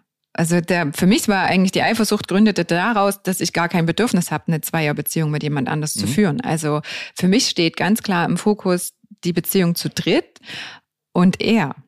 Aha. Also ich möchte nicht eine Zweierbeziehung zu jemand anderen führen. Da habe ich überhaupt keine Freude dran. Für mich ist der sexuelle Reiz und der Kick auch, wenn ich mit meinem Freund noch schlafe, das erste Video fertig ist oder er noch irgendwie an mir rumspielt, ihm schon das Video zu schicken. Also mhm. er ist ja immer live dabei in irgendeiner Form. Ist das dann so, wenn ihr dann in dem Hotelzimmer seid oder wenn du bei deinem Lover bist und äh, ihr seid fertig, der, der Film ist gedreht, die Kamera ist aus, ähm, fährst du dann nach Hause oder übernachtet Übernachtest du mit deinem Lover und schlaft ihr Arm in Arm und kuschelt ihr, finden Zärtlichkeiten statt? Oder fährst du dann nach, nach Hause zu Christoph? Also es ist unterschiedlich. Wenn ich ein Tagesdate habe, dann fahre ich nach Hause und das hatten wir ja auch schon den Moment, wo er mich ja dann auch klassisch auslecken äh, durfte. Das hat sich ja dann einfach über die Zeit entwickelt, weil das Vertrauen ja auch da war. Und es gibt auch Momente, wo ich einfach bei meinem Freund bleibe und über Nacht bleibe. Also er sieht es ja auch auf den Videos. Ich schicke ja auch Sex, äh, wo wirklich die Intimität im Vordergrund steht und mhm. nicht die Befriedigung. Also ich kann ja geilen Sex haben oder ich kann Sex haben, der auf Nähe äh, basiert. Mhm. Er kriegt genauso Videos, wo er sieht, wie nah ich meinem Freund gekommen bin, wie sehr wir uns in die Augen gucken, wie sehr wir miteinander kuscheln und streicheln und er dann ähm, auch schreibt, ich wünsche dir einfach viel Freude, also eine schöne Paarzeit. Also die weit darüber hinausgeht, dass es, dass es irgend nur eine rein sexuelle Komponente hat. Was ihn ja auch stolz macht, weil bei uns ist das große Thema auch die sexuelle Übernahme und die Übernahme im Alltag. Ja. Also, dass viele Rechte, die er bislang hatte, auf den Lover übergehen. Zum Beispiel, was sind das für Rechte, die übergehen? Naja, das, das grundlegende Recht ist ja schon, dass, dass er keinen GV mehr mit mir Mhm. haben darf und äh, mein Freund alles an GV Mhm. mit mir anstellen Und geht darf. das noch weiter? Ja, also bei uns war es auch das Thema, dass ich wären jetzt nicht die Restaurants zugegangen, mein Freund auch mit mir in Restaurants gegangen wäre, wo man eigentlich nur uns zusammen kennt. Ah, okay. Also wirklich diese Übernahme Ja, des, ja. der eigenen Ehefrau. ja. Und Das, das, ist, das ist ja nochmal eine ganz andere Nummer, ne? Ganz genau. Deswegen ist für mich halt die Beziehungstiefe in diesem Modell viel wichtiger. Mhm. Und die Paare, mit denen wir jetzt auch über die Jahre befreundet sind, die leben das genauso. Die sind sogar noch Schritte weiter als wir. Die ziehen zwei von dreien stehen jetzt davor, zusammenzuziehen. ah, okay. Also wirklich auch zu dritt zusammenzuziehen. Ähm, zwei Paare sind jünger als wir, da steht die Babyfrage noch an. Mhm. Also die werden zu dritt ein Baby bekommen. Und das ist spätestens, wenn ich dann von Kastration und Fremdschwängerung rede in meinen Livestreams oder in irgendwas, kriegen, werden wir immer bitterböse beschimpft. Aber ich finde, wenn man sich mit diesem Lebensmodell, und es ist ein Lebensmodell, ob ich jetzt als Schwule ein, ein Baby ak- adoptiere, Ja. was haben die gekämpft, um dieses Recht zu bekommen? Mhm. Ähm, das Baby entsteht aus Liebe. Und nicht, weil ich irgendwie einen Knall habe, sondern die Paare sind in der Regel sehr, sehr lange schon zusammen. Die haben sich da drin hin entwickelt. Und das dafür ist einfach, da hängt mein Herzblut, diese Diversität und diese Tiefe in diesem Lebensmodell auch ähm, nach außen zu tragen und zu sagen, das sind keine Spinner, die das leben. Das merke ich gerade. Das ist dir, äh, das ist dir wirklich ein Herzensthema. Ja, mega. Ja. Weil, weil die Menschen einfach so bezaubernd sind und weil die sich so sehr mit ihrer eigenen Entwicklung Mhm. auch auseinandersetzen, mit Verlustangst, mit Eifersucht, mit Nähe. Also du hast eine Intensität an Punkten, die du mit denen du dich innerhalb deiner Beziehung auseinandersetzen musst, da kommst du im Regel in einer monogamen Beziehung gar nicht ran. Ja. 56 Prozent aller Frauen gehen fremd. Die, andersrum ist es wahrscheinlich noch viel höher. Also wie viele Fremdgehen, klassisches Fremdgehen, das muss nicht sein. Das führt zu, zu keiner guten Basis in der Beziehung. Aber die Paare, die das dann so offen leben und sagen, okay, entweder lebe ich Polyamor äh, und weiß es vom anderen oder ich lebe in einer Kackult-Beziehung, wo der Schwerpunkt ja auf der Beziehung zwischen Kackult und Hotwife liegt und öffnet sich dann, ähm, wo der Kackult auch immer einbezogen ist. Mhm. Also das Schlimmste, was ich ihm antun konnte, war, als wir das das allererste Mal gelebt haben, wo er mich auch motiviert hat, das zu machen, war ich zu einer Fortbildung und habe dort einen Mann kennengelernt oder wusste, dass der mit da sein wird aus der vorangegangenen Fortbildung und habe es dann mich getraut auszuleben. Habe mich aber nicht getraut, ihm eine Woche lang das zu erzählen. Okay. Bis er mir dann mal klar gemacht hat, was es für ihn bedeutet, wenn ich ihn so ausgrenze. Weil seine Lust definiert sich ja genau darüber, dass Genau. ich mit einem anderen Mann Genau. schlafe. Aber das musste natürlich auch erstmal in mein Hirn. Weil ich dachte, okay, Klar. ich bin jetzt hier 600 Kilometer weg. Wenn ich ihm das jetzt erzähle und es geht ihm nicht so gut, ich kann nicht reagieren. Mhm. Ich kann nicht einfach mich ins Auto setzen und nach Hause fahren. Wusstest du da vorher schon zu dem Zeitpunkt, dass ihn das anmacht? Ja, weil da, das war dieses Jahr dazwischen. Okay. Ich habe es aber aber, nicht ja einfach begriffen. gewesen eigentlich, ja, natürlich wäre es einfach gewesen, aber ich hatte so viel Angst, dass jetzt, dass der Schritt jetzt so weit ist. Okay. Also aus Angst, Also der klassische Punkt, äh, die Fantasie kommt jetzt auf einmal in die Realität. ganz genau. Okay. Und dann habe ich so gedacht, also das erste, er hatte mich dann vom Bahnhof, als ich zurück war, abgeholt. Und das erste, was mir rausplatzte, war das auch. Und dann war er natürlich völlig vom Kopf gestoßen. Also das sind unsere Steps. Das sind auch die Steps, die wir mit anderen Kackultpaaren erleben, wo die Frauen auch sagen, es ist ein merkwürdiges Gefühl. Du weißt haargenau, dass du diese, diese Zustimmung hast. Mhm. Und du weißt auch, dass er seine Geilheit daraus lebt. Aber es beim ersten Mal nochmal umzusetzen. Ja. Das ist wie das erste Mal BDSM, das erste Mal eine Peitsche in der Hand zu haben oder das erste Mal ähm, Natursekt zum Jedes Beispiel. ne? Mal. Jedes erste Mal. Du weißt, du hast dich darüber belesen, du weißt es. Aber der Unterschied ist zwischen Wissen und Machen. Mhm. Wo wir gerade, äh, äh, wo du gerade schon das, das Stichwort ähm, Fremdgehen in den Raum geworfen hast. Du bist ja äh, Sexualcoach. Was würdest du sagen, ist ähm, der Hauptgrund fürs Fremdgehen? Ist es, dass in der Hauptbeziehung etwas fehlt oder ist es der, der, der Kick, der, äh, der Reiz des Verbotenen? Ich denke, es ist beides. Es kommt auf die Beziehung drauf an. Also Mhm. es gibt, es gibt so einen Archetyp genannt, der ewige Jüngling, das sind Männer, die wirst du nie, oder Männer oder Frauentypen, die wirst du nie eng an dich binden können. Das ist ein klassischer Film, ähm, Jenseits von Afrika, Robert Redford mit mhm. Meryl Streep. Er ist der klassische Jüngling. Immer wenn es darum geht, jetzt endlich da draußen eine verbindliche Beziehung zu machen, ist er weg. Okay. Und das, das ist wirklich ein sogenannter Archetyp. Ähm, und wenn du dir sowas angelst, dann brauchst du nicht davon ausgehen, dass du der oder diejenige bist, die es schafft, den jetzt auf einmal zu halten, so dass er immer wieder diese neuen Reize braucht. Also das eine ist, es gibt einfach wirklich Typen, die Menschentypen, jetzt nicht Männertypen, sondern Menschentypen, mhm. gibt es auch als Frau, die brauchen ständig diesen neuen Reiz. Mhm. Die brauchen das einfach, die sind so. Das heißt aber nicht, dass sie weniger lieben. Nein, das heißt überhaupt ja. nicht, dass sie weniger ja. lieben, sondern äh, wenn ich das weiß, dann kann ich die Beziehung ja auch so gestalten, dass ich das mit einbaue. Mhm. Dann ist schon mal klar, mit so einem Menschen sollte ich nicht versuchen, den in eine monogame Beziehung reinzudrängen. Da geht der ein. Das ist und die andere Seite ist natürlich, irgendwann hören die Paare auf, miteinander zu reden. Oder Kinder sind ein Riesenfaktor, ähm, weil sich ja der Fokus auf einmal verändert. Und dann wieder zueinander zu finden, wenn du dann diese zwei Welten zum ersten Mal erlebst, ne? Die Frau, die sich dann auf einmal um dieses kleine Wesen kümmert und in ihrer Mutterrolle äh, sehr ankommt und die Männer so denken, hups, und es ist überhaupt nicht böse, aber ich muss wissen, was passiert. Und wenn ich mhm. weiß, was passiert, weiß ich, wo ich drauf ich achten muss. Und das ist miteinander zu reden. Und dann kommt auch die Erotik wieder. Mhm. Wenn ich das aber verpasse, bin ich empfänglich dafür, mir das woanders zu holen. Gibt es eigentlich äh, wieder zurück zum äh, weg vom Fremdgehen zurück zum Cuckolding? Gibt es irgendetwas, was nur ganz exklusiv zwischen euch stattfindet? Hätte ich gefühlt die Nähe. Also es ist nicht das Sexuelle mhm. irgendwo. Mhm. Das, es muss nicht sexuell sein. Irgendetwas, was nur ihr beide für euch habt. Ich finde, die emotionale Nähe ist bei uns stärker, weil wir einfach auch länger zusammen sind und ausgeprägter als mit irgendjemand anderem. Das stimmt. Also auch wenn ich jetzt eine neue Triade aufbaue, ähm, weiß ich jetzt noch mehr den Fokus hinzulegen, was ich auch meinem Freund versucht habe, immer zu erklären, wie eng wir wirklich sind. Ja. Also das ist für mich in der Kommunikation auch dem Dritten gegenüber, dass der weiß, worauf er sich einlässt. Weil für den Dritten ist es ja auch eine Erfahrung. Ich äh, verliebe mich ja nicht in eine einzelne Frau, sondern also die Männer verlieben sich natürlich in mich, wollen mehr Zeit mit mir verbringen. Und für mich ist immer wieder der Fokus, mich gibt's nicht alleine. Ja. Mich gibt's nie alleine. Also du kannst mich alleine daten, aber da gehört immer Foto oder Video dazu. Mhm. Und das wird dann auch innerhalb dieser Beziehung, also in der Zeit, wo ich noch mit meinem Freund zusammen bin, äh, an ihn gesendet. Oder wenn das eine Mal ging es mir nicht so toll, er hat das gefühlt, dann musste mein Freund warten, bis ich eine Stunde mit ihm gechattet hatte. Also es geht nicht darum, den einen über den anderen zu stellen, weil ich finde, beide Männer, also bei mir war es fantastisch so, weil sich beide unglaublich ja. ergänzt haben. Ich habe noch mal eine Nachfrage, ähm, habe ich mir gerade hier eine Notiz gemacht zu etwas, was vor zehn Minuten gefallen ist. Das muss ich aber unbedingt noch wissen. Ähm, und zwar das Stichwort Übernahme und dass ihr beide im Grunde genommen keinen Geschlechtsverkehr mehr habt. Jetzt stelle ich mir das so, so vor, Christoph, du bist ein, ein, ein, ein sexuelles Wesen mit Lust und Bedürfnissen. Wie befriedigst du deine Bedürfnisse, wenn du mit deiner Frau oder wenn deine Frau dir den Geschlechtsverkehr verweigert? Ja, bei uns ist das Thema Sex komplett anders als vielleicht bei das vom klassischen Begriff her.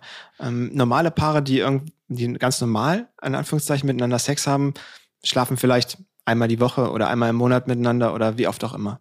Ähm, bei uns ist das Thema Sex viel breiter gefächert. Also ähm, GV haben wir keinen mehr miteinander, richtig? Okay. Aber Darf ich nachfragen, wann ihr den letzten Geschlechtsverkehr hattet? Im November letzten Jahres. Im November letzten Jahres? Ja. Okay. Das ist lange her. Ja. Für andere Paare mag das der normale Zyklus sein, für uns war es das nicht. Ähm, bei uns ist das Thema Sex breiter gefecht. Ähm, wir haben sehr viel Körperkontakt, wie sie eben sagte. Ja. Ähm, wir massieren uns, fassen uns an, streicheln, küssen etc. Ähm, und dabei haben wir quasi unseren in Anführungszeichen Sex oder GV miteinander, ohne wirklich ein GV miteinander zu haben. Das ist schwierig zu erklären. Aber wie oder wann überhaupt hast du einen Orgasmus? Ähm, genau bei solchen Situationen. Okay. Also ähm, ob das jetzt, ob das mit einem Handjob ist, ja. ähm, den ich von ihr bekomme, oder ob das beim Erzählen von Erlebnissen ist, die, die sie auf dem Date erlebt hat und ähm, wir sind dabei intim. Ähm, alles das, da gibt es eben Orgasmen. Okay. Ich bestimme. Du bestimmst, aber äh, wo er gerade äh, das gerade sagte, man kann sich das so vorstellen, dass ihr intim seid, dass ihr kuschelt, dass ihr euch küsst, dass ihr euch anfasst und dabei erzählst du eine Geschichte über eines deiner letzten Dates. Ja, die Intimität oder wie, wie mich mein Freund anal oder vaginal äh, nimmt oder äh, wie, wie schön ich das finde, zu ihm zu fahren. Oder beziehungsweise da kommt dann tatsächlich, dass ich ausschließlich ihn kackolde, sprich ihn demütige und in die Devotion führe.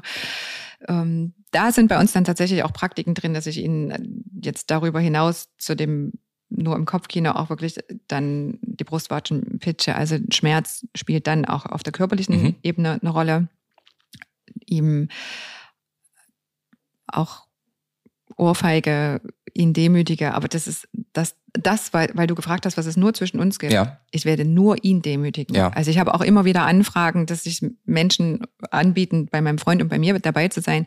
Das ist das Absolute, was, was niemand anders besetzen kann. Diese Exklusivität, ich führe nur ihn. Ich werde auch das nur, wäre auch noch eine Nachfrage von mir gewesen. Nur ihn demütigen. Nur bei dem im Anführungsstrichen anderen Mann bleibt oder ob du ihn auch noch weiter demütigst, dominierst. Ja. Ähm, okay. Das ist unsere Form der Sexualität. Okay. Also da ordnet er sich mir total unter. Also ich meine, das ist ja schon mal zu überlegen, als unser erstes Mal dann war, dass mein Freund mich das erste Mal, also in mir gekommen ist. Mhm. Ungeschützt bin ich nach Hause gefahren, ungeduscht. Das gehört bei uns zum Beispiel auch dazu. In der Regel komme ich ungeduscht nach Hause, dass er das noch riechen und fühlen und schmecken kann. Mhm. Das war einer der intimsten Momente, die wir in unserem Leben hatten. Also als er mich dann ausgeleckt hat, das war für ihn als auch für mich mit der schönste Moment. Und dann war es für uns auch soweit, weil es ja darauf hinauslaufen sollte, dass wir zu dritt leben, hatte ich dann auch einen von meinen beiden Eheringen abgelegt, ähm, um auch, da war für uns dann die Übergabe perfekt. Also da war es tatsächlich dann in, in der sexuellen Spielart mal zu bleiben. Er hat mir seine Eier quasi übergeben. Und ich bestimme, wann er, ähm, wann er abspritzen darf. Ich bestimme über, wobei ich halt unterscheide zwischen Orgasmus und Ejakulation. Ja. Orgasmus ist ja eine Ganzkörperwelle, die kannst du immer haben an sexueller Befriedigung oder geistiger Befriedigung, Ejakulation ist ja das klassische Abspritzen. Und darüber bestimme ich bei ihm. Und mhm. ähm, bei uns gehört ja Cagen auch noch dazu. Also er trägt ja auch immer wieder ein Penis-Cage. Mhm. Und auch jetzt, trotz dass die Beziehung jetzt gerade so frisch zu Ende gegangen ist, werden wir nicht wieder anfangen, miteinander GV zu haben, weil ich nicht auf ihn zurückgreife, nur weil gerade was anderes nicht zur Verfügung ist. Das wird es bei uns nicht geben. Also so weit, wie wir gekommen sind, wird es ganz sicher nicht dazukommen. Gab es da, äh, ich habe da nochmal äh, eine Nachfrage, um es einfach mal äh, bildlich konkret zu machen. Auslecken bedeutet, deine Frau kommt mit dem Sperma eines anderen Mannes in ihrer Vagina nach Hause und du leckst es aus. Ja. Ist das, also ähm, das ist für die Kackolz das Größte. Das ist für die Kackolz das Größte? Das ist das, was die, da, darauf arbeiten die hin. Wenn du aus der Vagina deiner Frau das Sperma eines anderen Mannes ausleckst. Was findet da in deinem Kopf statt? Warum findest du das geil? Also meine Hauptfrage ist eigentlich, warum? Ja, kann ich verstehen. Ähm, für mich ist es nicht das Sperma auslecken von jemand anderem, ja. sondern es ist mehr, sie zu lecken. Also ja. es ist halt mehr die eigene Frau äh, zu lecken. Was du aber auch ohne das Zeug tun könntest. Natürlich. Ähm, aber in dem Moment, wo du sie leckst und sie hatte vorher Sex, ist es halt im Kopf noch, dass sie gerade Sex hatte mit jemand anderem. Und dadurch, dass das Sperma von dem, in demjenigen drin ist, ist es halt auch noch, ich sag mal, der Beweis in Anführungszeichen. Oder ähm, du merkst es halt noch oder du schmeckst es dann noch. Und das ist wahnsinnige Intimität, die dann zwischen uns auftritt. Ja. Ähm, in dem Moment, wo ich sie dann lecke. Also es ist halt. Und eine sehr, Intimität sehr, zwischen dir und ihm. Nicht mal. Also ich, ich, ich denke das schon ziemlich intim. Für mich ist es nicht ähm, ist, bin ich auch absolut null bi und äh, ja. finde nichts an Männern äh, irgendwo attraktiv. Ähm, für mich ist es halt wirklich nur, sie zu lecken und Aha. diesen Moment zu erleben und zu wissen, sie hatte eben noch Sex mit jemandem. Und dann sehe ich vielleicht schon vorher das Video, sie hat es schon geschickt und dann dauert es eine Stunde, bis sie zu Hause ist.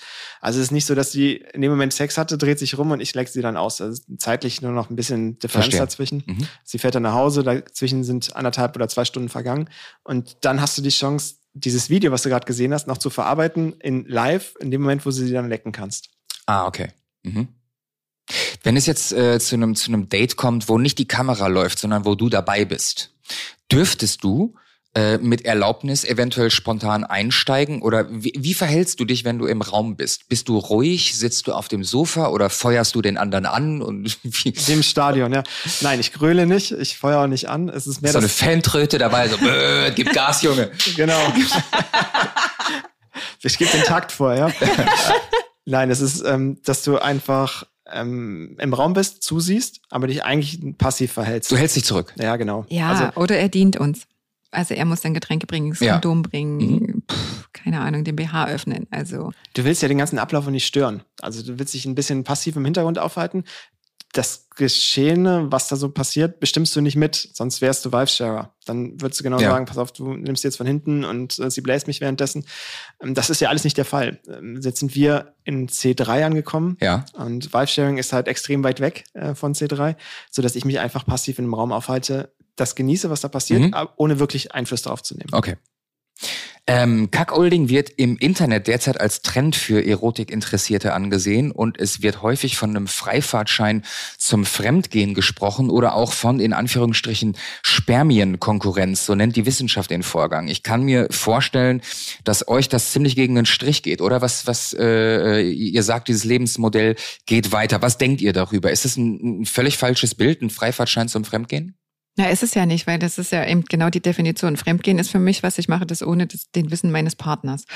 Also es, ich entferne mich von dem sogar. Durch mhm. das Kackolding ist ja genau andersrum. Ich, ich habe ja so eine tiefe Beziehung zu meinem eigenen Kackold und, und teile mit ihm ja meine sexuelle Lust. Also er erfährt ja seine sexuelle Lust durch mich. Und da gibt's ja Spiegelneuronen in unserem Körper, die ja eben, ich fühle, was du fühlst. Also ähm, und davon lebt es ja auch. Wenn ich mal überlege, wenn wir auch normal intim wären ohne Cuckolding, ist ja so, selbst wenn der eine mehr oder weniger Lust hat, aber wenn der eine sehr erregt ist, dann kann er den anderen ja mitnehmen auf diese Welle. Mhm. Also ich kann mich vom anderen anstecken lassen. Und so ist es ja auch, wenn ich mit einem anderen Mann schlafe. Und für ihn ist es Anstecken ist in Zeiten von Corona nicht okay. gerade positiv besetzt, aber also anstecken von der Lust mitnehmen weiß, lassen. Ich meinst, kann ja. mich von dieser ja, genau. Ich kann mich ähm, befruchten lassen von, von der Lust des anderen, wenn wir bei so Wortspielen sind. Ähm, nein, also weißt du, ich kann, ich kann ja fühlen, was der ja. andere fühlt. Das ist halt kein platter Porno. Es geht nicht um irgendeine Inszenierung, sondern ich, ich gebe mich ja dem anderen auch hin. Ich habe mit dem anderen meine Orgasmen und was, also, was gibt es schöner? Und für ihn sind es zum Beispiel auch ganz wichtig, dass auf den Videos mein Kopf ist, also mein Gesicht zu sehen, dass es ja meine Lust sieht, meine Befriedigung. Er liebt es, wenn ich nach Hause komme und wahnsinnig ausgeglichen bin, gut aussehe. Also er hat habt halt zu Hause habt ihr so, eine, so, eine, so einen Kassettenschrank oder eine Speicherkarte, wo alle Wir Videos drauf sind? Also eine Cloud. Eine externe Festplatte, Passwort gesichert für die Kinder? Ja. Zum Glück gibt's Clouds mittlerweile. Oh, ob die so safe sind? Ey. Ja, haben wir. Okay. Also, okay. Genau. Und unsere Kinder sind sechs und neun, die sind noch nicht durch ihre sexuelle Identifikation durch. Deswegen versuchen wir die da auch immer sehr zu schützen. Stichwort sexuelle Identifikation, sexuelle Evolution. Der ja. Mensch lernt ja permanent dazu und evolutioniert sich permanent weiter. Was würdet ihr denn sagen, ähm, durch dieses Beziehungsmodell, welche Erkenntnisse habt ihr ähm, ganz neu über euch als Menschen dazugelernt? Über dieses Beziehungsmodell. Was habt ihr über euch gelernt? Als Individuen? Was euch vorher vielleicht noch nicht so klar war? Also für mich war es einfach, bisher hat man immer geglaubt, dass so die klassische Paarbeziehung zwischen Mann und Frau mhm. oder zwischen Frau und Frau und Mann und Mann besteht. Aber es gibt halt immer nur einen Partner. Und mit dem einen Partner lebst du alles. Und davon bin ich persönlich weg, weil ich einfach sage, du kannst halt einen Großteil mit dem eigenen Partner leben, aber mhm. im speziellen Bereich ergänzt du dich vielleicht nicht. Und wir haben komplett unterschiedliche Meinungen über, äh, über Sachen. Und wenn sie jetzt sich über irgendein Thema, über Kunst oder sowas unterhalten will, bin ich der Falsche dabei. Und dann ist es auch für mich völlig okay, dass sie sagt, ich gehe jetzt mit einem Kunstliebhaber mir eine Galerie angucken kann sie gerne machen. Mhm. Ich fahre sie auch gerne dahin, aber mich interessiert das absolut. Wahrscheinlich macht dich das sogar glücklich. Ja, in dem Dass Moment. dieser Kelch an dir vorübergeht. ja, und exakt das ist das, was viele Kack-und-Paare, wir haben viel Kontakt im Joy zu ja. anderen Kack-und-Paaren, eben sagen. Es gibt viele, das war bei uns nicht die Intention, das Ganze zu leben, die sagen, ich fühle mich überfordert, meine Frau äh, zu befriedigen. Mhm. Und wenn wir jetzt im Generellen mal über kack sprechen, dann ist es einfach für den Mann eine riesen Erleichterung zu sagen, ich kann sie lieben und ich kann den Alltag mit ihr verbringen und ich kann auch Kinder mit ihr haben oder was auch immer. Aber ich bin auch raus aus diesem ähm, Druck, sie befriedigen zu müssen, okay. weil ich vielleicht Erektionsprobleme habe oder sehr schnell komme oder auf komplett anderen Sex stehe als meine Frau. Und ich müsste mich jedes Mal verbiegen, dann ist es weder für sie befriedigend noch für mich. Und dann kann sie das komplett ausleben und dann sind wir rund und dann bilden wir zusammen 100 Prozent ab. Das war bei uns nicht die Intention, das Ganze zu leben. Aber ähm, das ist was, was ich über die Zeit einfach gelernt habe. Du wirst kompletter. Lernt ihr die, die, die Männer oder auch andere Kackold-Paare im, im Joy Club kennen und gibt's auf äh, Joy Club auch e Events oder gibt's Fetischpartys speziell nur für Kackold-Paare? Es gibt einen Kackold-Stammtisch. Ja. Dann äh, mache ich es selber, äh, Seminare um ins Mhm. Cuckolding zu kommen von Frauen, früher Frauen, hat vor mir auch noch niemand gemacht, habe ich zumindest noch nicht entdeckt. Das lieben die Frauen, um sich auch mal untereinander auszutauschen, weil du findest ja kaum, das ist, ich habe es ja nicht auf der Stirn stehen, Hot Wife. Ja. Also, sondern. Obwohl es lustig wäre. Obwohl es, ja, ich habe ein Kettchen. Also ich habe, wenn man weiß, was es bedeutet, dann und das ist, das sage, gebe ich auch meinen Paaren immer mit, die, egal in welche Richtung sie gehen, tauscht euch aus. Weil am Anfang fühlst du dich ziemlich einsam. Du entdeckst diese Neigung bei dir, denkst erstmal, oh Gott, sind wir jetzt gestört? Was, Mhm. was macht das mit uns? Wo sind wir denn jetzt zu Hause?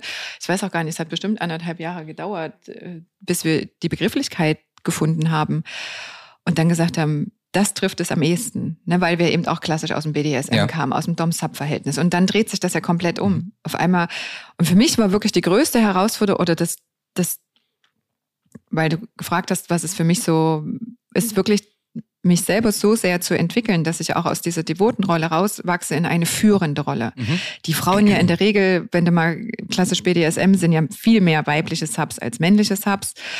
Ähm, und du drehst es um. Und das ist eine wahnsinnige Persönlichkeitsarbeit, das Rollenbild zu erweitern. Oder was werden Frauen an Rollen mit Rollenbildern konfrontiert? Das darfst du nicht und das ist jetzt nicht konform oder also du musst dich ja lösen von all diesen Rollenbildern.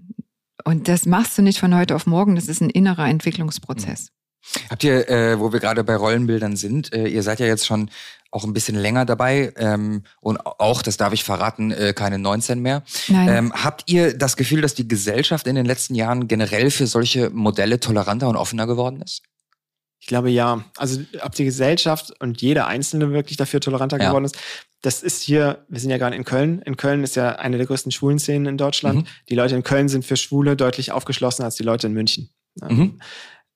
Es mag sein, dass das hier in der Region so ist. Ähm, Wir haben es auch schon gemerkt, dass es regional sehr, sehr unterschiedlich ist. Gerade in Süddeutschland und Westdeutschland gibt es das oft. In Norddeutschland gibt es so gut wie keine Kackholpaare oder keine, die es zum Beispiel öffentlich ausleben. Okay. Und äh, das zeigt sich so ein bisschen, ich glaube, das ist ein, vom Menschenschlag ein bisschen unterschiedlich. Aber ähm, ob die Bevölkerung generell dafür offen geworden ist, ich glaube, in Zeiten von YouPorn und der offenen Freiheit im Internet, ähm, damals, als ich jung war, musste ich noch die Praline oder Coupé kaufen, um irgendwelche Magazine mir angucken zu können. Jetzt wissen Heutzutage alle, die zuhören, wie alt du ungefähr bist. Genau. Ähm, ich glaube, dass die Bevölkerung einfach offener geworden ist ähm, für Sex und für verschiedene Ja. Sexpraktiken. In den 60er Jahren wäre es undenkbar gewesen, dass äh, Gays ein Kind adoptieren können. Mhm. Ähm, heute ist es normal, mittlerweile. Und äh, ich glaube, dass vielleicht in 30 Jahren das Thema Cuckolding noch viel, viel normaler Ja. geworden ist, dass man wegkommt von dieser kirchlichen eine Frau, ein Mann denken. Ähm, da ist die Gesellschaft vielleicht offener geworden. Generell ist einfach die, die Quelle größer geworden durchs Internet. Und ähm, viele hatten bestimmt auch schon in den 50er, 60er Jahren Ideen, ähm, so zu leben, wie wir das tun, haben sich aber nicht getraut, weil es einfach das Moralkorsett nicht zugelassen hat. Verstehe. Habt ihr äh, noch eine, eine, eine lustige Geschichte vielleicht für uns? Von irgendwas, was bei einem Date passiert ist oder bei einem Clubbesuch oder bei einem Hoteldate oder ein privates Date? Irgendwas. Angela äh, lacht jetzt schon. Ich glaube, es gibt eine lustige Geschichte. Komm, willst du?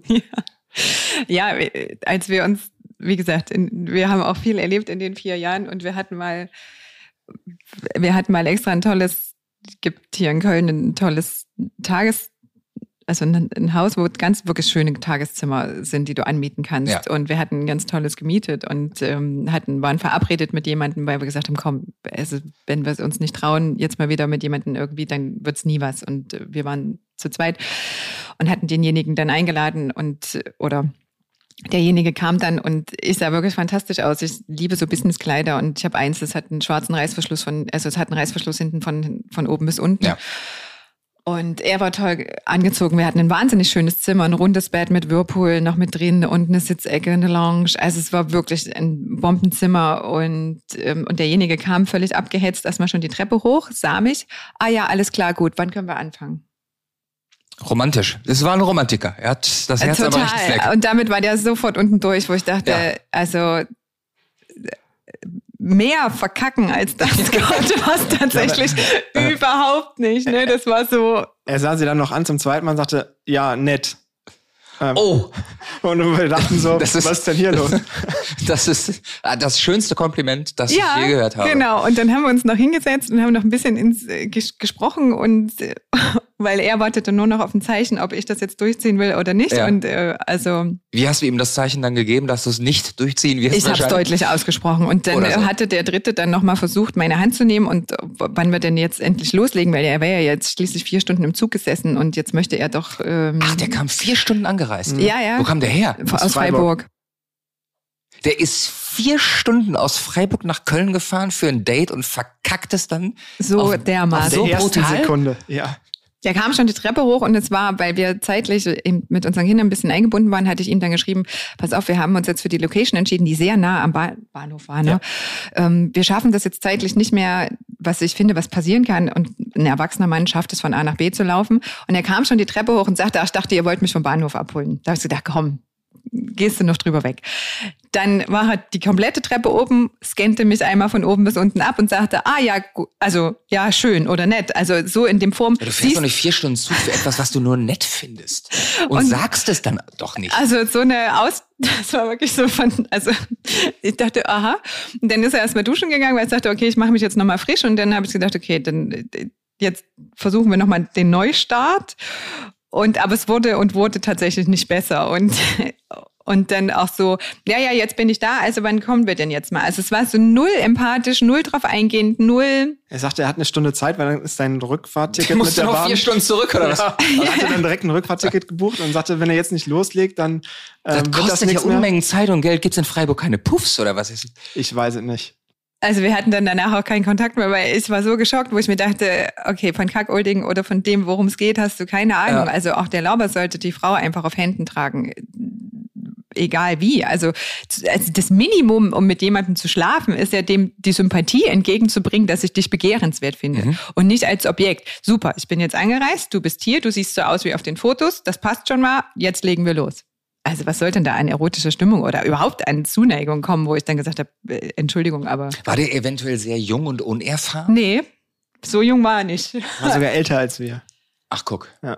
Aber ke- also keine Ahnung, was ihn da, ob er vielleicht auch zu sehr nervös war, kann Ja. ja, auch sein. Aber dann hat er die leider äh, äh, extrem falsch kanalisiert. Und dann, und der, die Krönung war noch, das Zimmer war top. Also Mhm. zeig mir ein Zimmer mit rundem Bett, toll gemacht.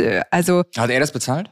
Nee, es haben wir bezahlt. Wir haben das angemietet. Und, ähm, und dann sagt er noch, äh, ich hätte es mir aber hier größer vorgestellt. Das war ein gutes Das nichts, es wird immer 70, besser. 70 Quadratmeter Suite war das.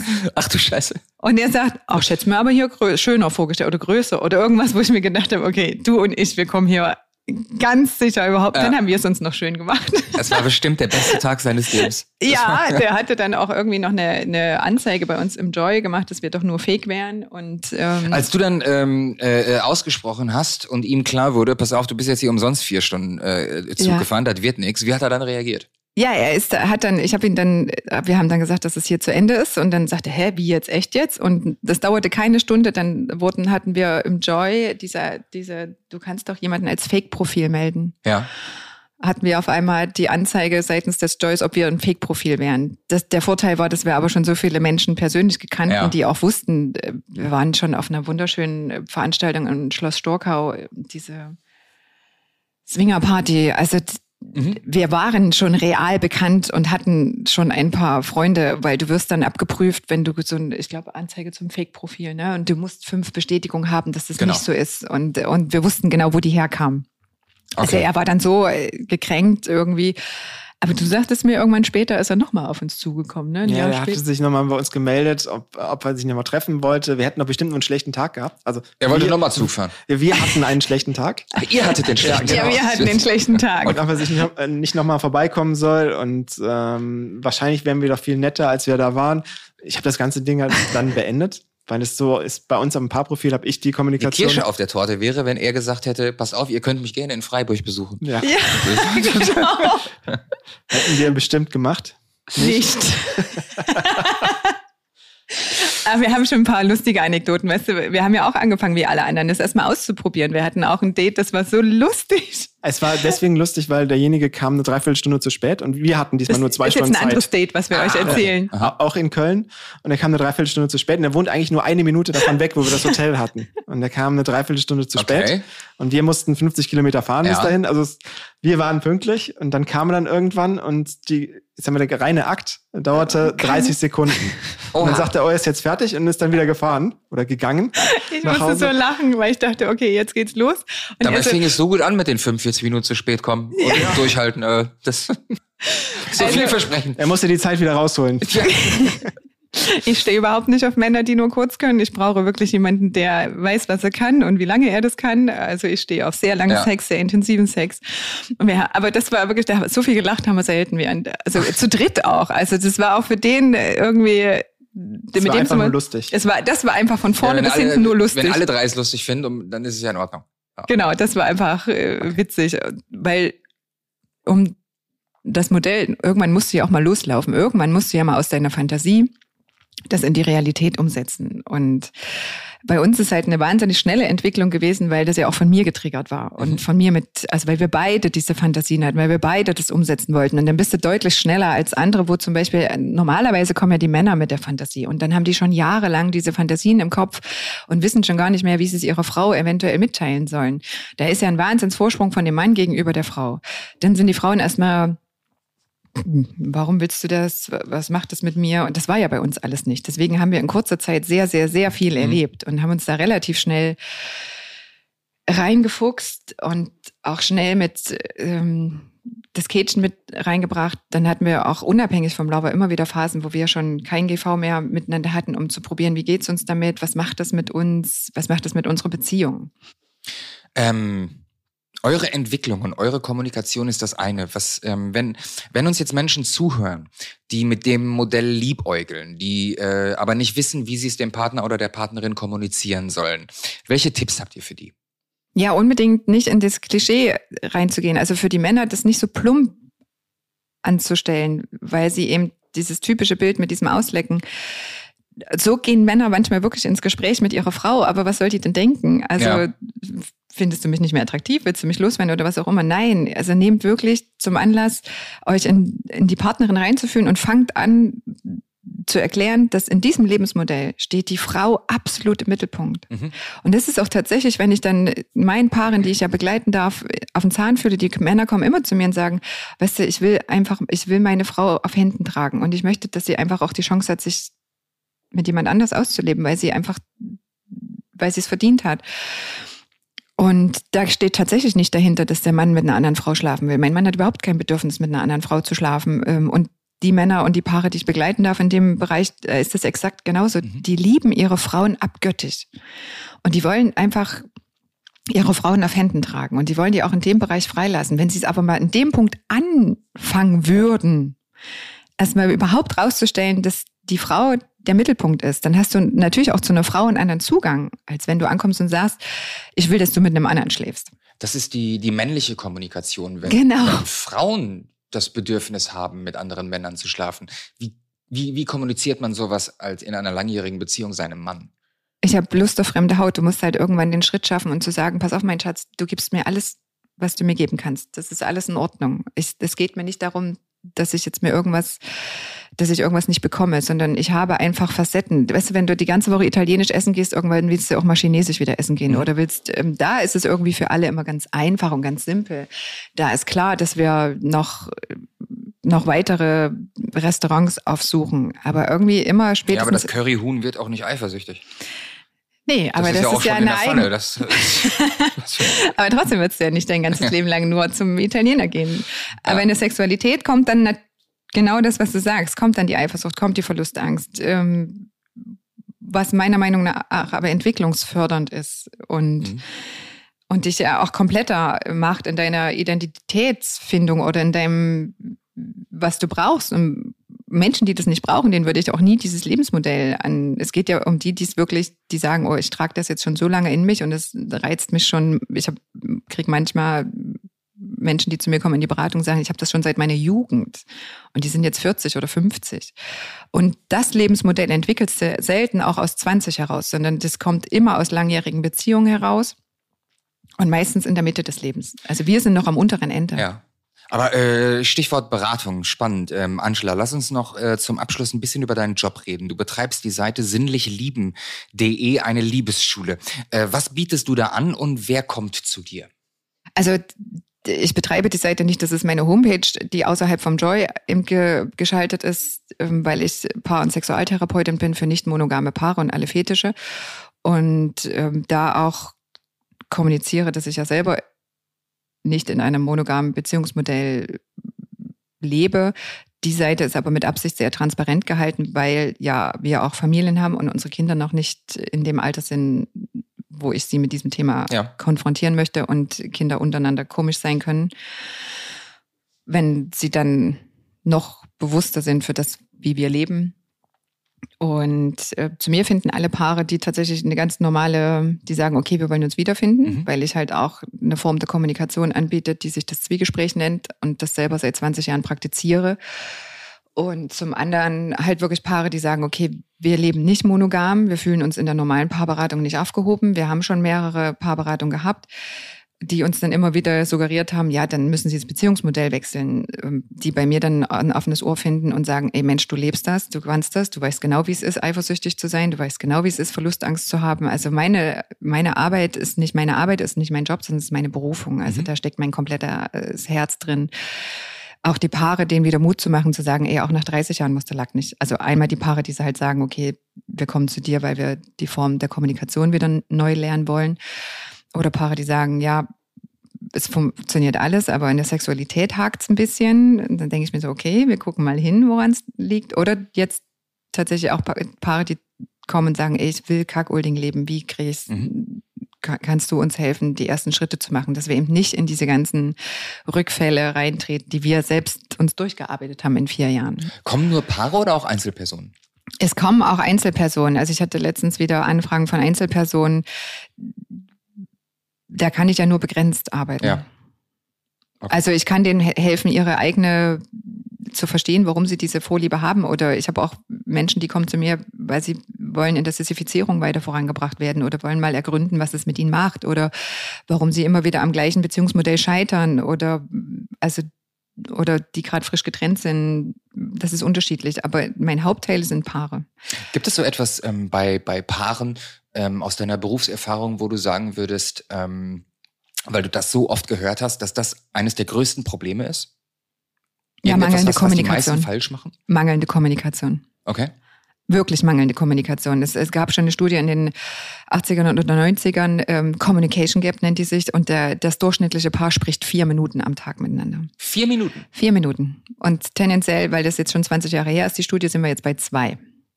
Und bei Kommunikation meine ich nicht, wer organisiert welchen Termin, wo müssen wir wann hin, ja. sondern da, da ist die Frage oben drüber, wie geht es mir mit dir? Wie geht es mir in unserer Beziehung?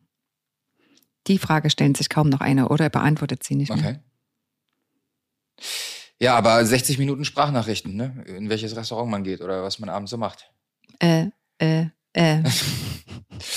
ähm, ihr beiden, äh, wir haben noch äh, zum Abschluss äh, dieses Podcasts ähm, ein paar Rubriken. Und die erste Rubrik heißt Vorurteile ist auch noch ein Thema, auf das ich gerne zu sprechen kommen möchte, nämlich ähm, ich kann mir vorstellen, dass es gegenüber eurer Lebensweise, gegenüber eurem Lebensmodell, eurem Beziehungsmodell ein paar Vorurteile geben könnte. Was würdet ihr sagen, sind so die drei größten Vorurteile, mit denen ihr aufgrund eures Lebensmodells konfrontiert werdet? Ja, das ist zum einen ähm, das Thema, du reichst deiner Frau ja nicht mehr, deswegen hat sie woanders was. Mhm. Ähm, einfach dieses, äh, es können sich normale Paare nicht vorstellen, dass man glücklich sein kann als Paar oder als Eheleute, wenn sie ähm, permanent noch jemand anderen datet mhm. oder äh, Sex mit jemand anderen hat oder nur noch Sex mit, mit anderen hat. Das ist ein Riesenvorurteil. Das zweite ist einfach, dass die Leute einen für verrückt halten. Okay. Die, die einfach denken, ihr habt es ja nicht mehr alle. Ähm, ihr könnt irgendwo nicht miteinander klar sein oder ihr macht mal eine Therapie. Das ist wahrscheinlich das Gleiche, was, was die Schwulen vor vielen, vielen Jahren hatten ähm, wo man gesagt hat, man kann Therapien dagegen machen und dann seid ihr wieder hetero. Ähm, das ist ein Vorurteil, was wir oftmals hören. Und dann ist es so, in unserem Freundeskreis lebt es keiner.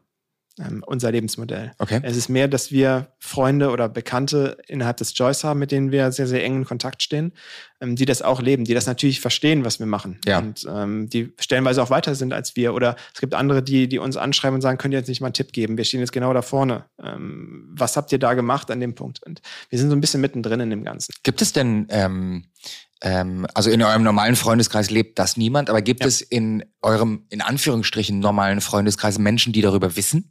Ja, also meine Mama weiß sogar jetzt mittlerweile. Deine Mutter weiß davon. Ja, weil ich Wie reagiert mich, die darauf? Ja, die hatte, hat geweint. Ich habe ihr geschrieben, ich hatte mich im Februar noch sterilisieren lassen, weil in dem Moment, wo du ja den, den GV wieder auslagerst, äh, ka- kam ja auf einmal wieder das Thema Verhütung Ja. auch mit auf. Und ich wollte nicht, dass sie es vorneweg weiß, aber ich wollte, dass sie hinterher Bescheid weiß, dass ich habe einen Eingriff machen lassen, weil sie ist meine Mama, wir haben ein sehr enges Verhältnis. Du bist jetzt aber zweifache Mutter und für, also war das nur Ja, ja. Das, die, die Entscheidung Cuckolding oder war das äh, äh, die, die die Sterilisation auch nach zwei Kindern? Ich will sowieso nicht mehr. Nach zwei Kindern war, also er ist schon sechs Jahre lang sterilisiert, Ja. mein Mann. ähm, Und solange der, also das nur inne, musste ich mich ja nicht äh, schützen. Ja. Als wir dann anfingen, das wieder auszulagern, da war für mich ja auch das Thema Verhütung. Und wir waren durch mit dem Kinderkriegen. Okay. Also ich hatte kurz mit meinem Freund die Diskussion, ob wir noch ein Kind bekommen, weil das wäre ja dann nochmal möglich gewesen. Und weil mein Ex-Freund aber 15 Jahre älter ist, war das Thema relativ schnell vom Tisch. Und dann war für mich auch, weil ich dann schon auch sechs Jahre drüber nachgedacht hatte, mich sterilisieren zu lassen, war das dann der Grund. Also das, weil wir das Lebensmodell, dann war auch diese Entscheidung so klar. Okay. Und sechs Jahre überlegen, finde ich, ist jetzt auch legitim Ja. in einem Alter, ähm, wo klar war, wir Und ich finde, in einem Erwachsenenalter es zählt auch nicht mehr, oh, ich wusste nicht, wie ich schwanger werden kann. Also da ist einfach ein bisschen, du lachst. Ja, komm, jeder weiß, wie Kinder entstehen. Also muss ich dafür sorgen, wenn ich es wirklich nicht will, dass es auch äh, nicht dazu kommt. Und, äh, ähm, und ich hatte ihr dann Bilder geschickt, als ich aus dem OP raus bin. Und sie so, ja, was hast du machen lassen? Ich sage, ja, eine Sterilisation. Und die, unsere Eltern wissen ja, dass er sterilisiert ist. Und diese Heavy, so, was denn los? Ich war vielleicht nicht ganz taktvoll, ihr das, weil meine Eltern 500 Kilometer weg wohnen, per WhatsApp zu schreiben und die Bilder zu schicken. Als ich sie besucht habe, habe ich ihr dann nochmal gesagt, Mama, uns, und weil bei ihr kam auch sofort die Frage, geht's euch nicht gut? Lasst ihr euch bald scheiden? Warum hast du einen Freund? Kind, was machst du? Ich sage, Mut, uns geht's fantastisch. Ich lebe nur nicht ein normales Lebensmodell. Okay. Und unsere besten Freunde wissen es alle. Das Schöne ist, wir haben in unserem Freundeskreis auch Menschen, die anders leben. Wir haben Fetischwaber in unserem Freundeskreis. Ich habe Okay. dir gesagt, der Besitzer vom Ja. Studio Black Fun. Ja. Da fand ich halt spannend, weißt du, ich sitze im geilsten BDSM-Studio Europas gefühlt. Habt ihr ja Bilder gezeigt. Und Das in Leipzig. das in Leipzig. Und Sven und seine Frau sitzen mir gegenüber. Ich finde, ich bin in dem geilsten Studio der Welt mit so viel Liebe. Und Sven und seine Frau hören mir mit unserem Lebensmodell zu und denken so, also zwei Extreme gefühlt Ja. sitzen in einem Raum und denken so, nee, also was du lebst, kann ich nicht. Und andersrum. Aber es ist so spannend, weil du lernst so wundervolle Menschen kennen. Ich liebe Menschen, die wissen, worauf sie sexuell stehen, weil die, die sind so offen und so frei und Ja. die wissen genau, wie es ist. Auf einmal gehörten wir zu einer Randgruppe. Mhm. Also wie sich das umdreht. Ne? Du kommst aus einem monogamen Beziehungsmodell, aus der Masse, entdeckst eine Neigung in dir selbst und gehörst auf einmal zur Randgruppe und kannst auf einmal die ganzen Randgruppen nachvollziehen, wie die um ihre Berechtigung Ja. kämpfen, ist jetzt das falsche Wort, aber gesellschaftlich akzeptiert zu werden. Wir kennen ein älteres Paar, mit denen äh, Christoph in engen Kontakt steht und die haben sich geoutet und da hat sich auch der halbe Freundeskreis abgewendet. Okay. Das finde ich halt, das muss eigentlich nicht mehr sein, weil du schätzt ja die Menschen wert, ob die jetzt sexuell das leben oder das leben. Also du hast ja auch schon einen wundervollen Podcast über Petplay gemacht. Also da ist ja nichts Verwerfliches dran. Nee, und äh, nicht umsonst gibt's ja auf vielen CSDs mittlerweile äh, Wagen und Trucks mit Fetischisten, BDSM-Lern, whatever, Petplayern und die laufen da ja mit und das äh, hat auch einen Grund, dieses Kämpfen um eine Ja. Wir haben noch eine Rubrik und die Rubrik heißt das Horror-Date. War das mit dem Freiburger das Horror-Date Ja. oder hattet ihr, da können wir einen Strich drunter machen? Ja. absolut. Okay, dann haben wir die letzte Rubrik, die heißt Frag mal, sag mal. Und das bedeutet, dass ich ähm, auf Instagram vor jeder Podcast-Aufzeichnung die äh, Follower frage, welche Fragen sie zu dem Thema haben. Und ich habe ein paar Fragen reinbekommen von äh, Instagram-Usern zu eurem Thema, zu Cuckolding. Und ich fange einfach mal an.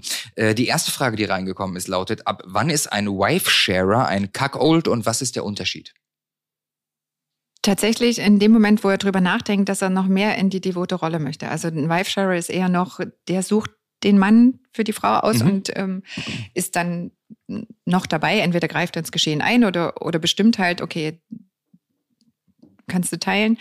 Und in dem Moment, wo er anfängt, drüber nachzudenken, dass er eigentlich noch mehr in die Devotion will, sich da noch mehr in die Passivität begeben möchte und ähm, die Klassifizierung kennt und die meisten träumen dann tatsächlich relativ schnell, haben sie in der Fantasie C3. Mhm. Dann ist es der große Unterschied. Ein Wife-Sharer, der überhaupt nicht weiter in diese Facette gehen möchte, wird sich nicht zum Kackold entwickeln. Okay. Wird jeder Sex und das, was passiert, vorher geplant und besprochen? Nein, wird nicht vorher geplant und besprochen. Es geht mehr darum, dass sie äh, ein Date hat und was auf dem Date genau passiert, obliegt dann den beiden. Mhm. Ähm, es ist nicht so, dass wir es im Vorfeld besprechen, was jetzt genau passieren wird, sondern es ist mehr, dass es aus dem Affekt raus passiert. Okay. Nächste Frage. Kann eine Frau ihren Mann zu einem Kaki erziehen? Ja. Kann sie? Ja, und Wie macht sie das? Also, wir haben ein paar, die, äh, die sind im sexuellen was ich halt finde im Cuckolding, die, was, was alle gleich trägt, ist die Nähe zwischen Cuckold und Hotwife. Mhm. Also die Paare, die es schon sehr lange leben oder die sich dahin entwickelt haben. Das trägt alle Cuckold-Paare. Und dann die Passivität der Männer. Und die lassen sich in der Regel nur von ihren eigenen Frauen äh, führen. Ähm, und andersrum begehren sie ja ihre Frauen so sehr, dass sie sie ja als Göttin auch mhm. oftmals bezeichnen. Das trägt alle Cuckold-Paare meiner Meinung nach. Also die Kernbeziehung ist zwischen Hotwife und Cuckold und sie öffnet sich für den Lover. Der Lover übernimmt nach und nach die Hotwife was nichts an der Kernbeziehung in der Nähe zu, zu dem Paar ändert. Und die sexuelle Spielart ist bei allen anderen nochmal, also das ist nochmal individuell. Also wie weit demütigt die Hotwife ihren KG oder macht das der Lover?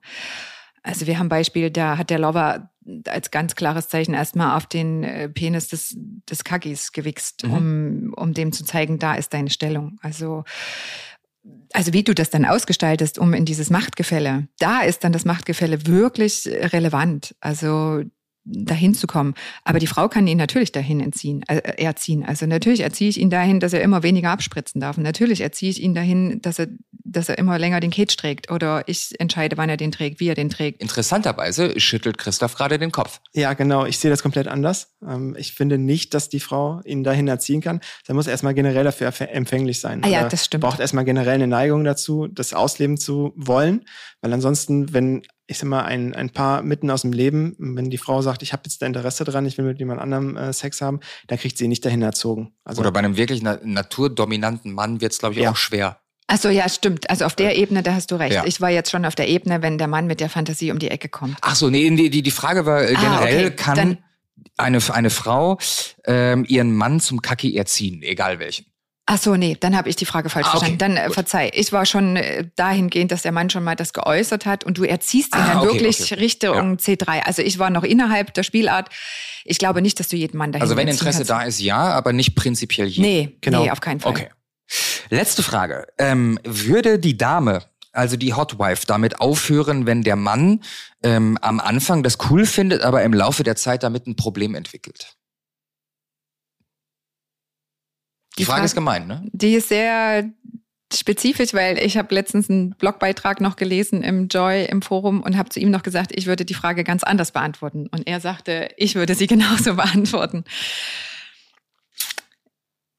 Ehrlich Wenn Christoph gesagt, irgendwann mal ein Problem damit hätte und dich wieder für sich exklusiv haben wollen würde, wäre das möglich? Nein.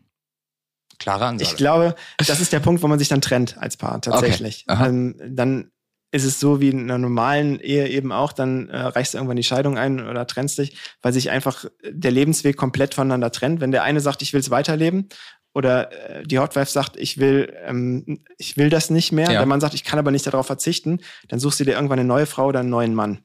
Also das ist dann der Punkt, wo sich dann auch Kakaopaare voneinander trennen. Wobei ich finde, das ist ja dann wie bei normalen Paaren oder bei anderen, die Interessen haben sich verschoben. Weißt mhm. du, denn auf einmal verschiebt sich der Schwerpunkt in der Beziehung. Natürlich klingt das jetzt hart. Ich würde erstmal hingucken, warum will er es nicht mehr? Ja. Also wofür steht dass, dass er es nicht mehr will? Ist die Eifersucht so hoch geworden? Ist die Langeweile eingezogen? Braucht es einen anderen Kick? Also ich würde nicht pauschal deswegen die Beziehung beenden, sondern erstmal gucken, wofür steht sein Wunsch? Also was macht das jetzt?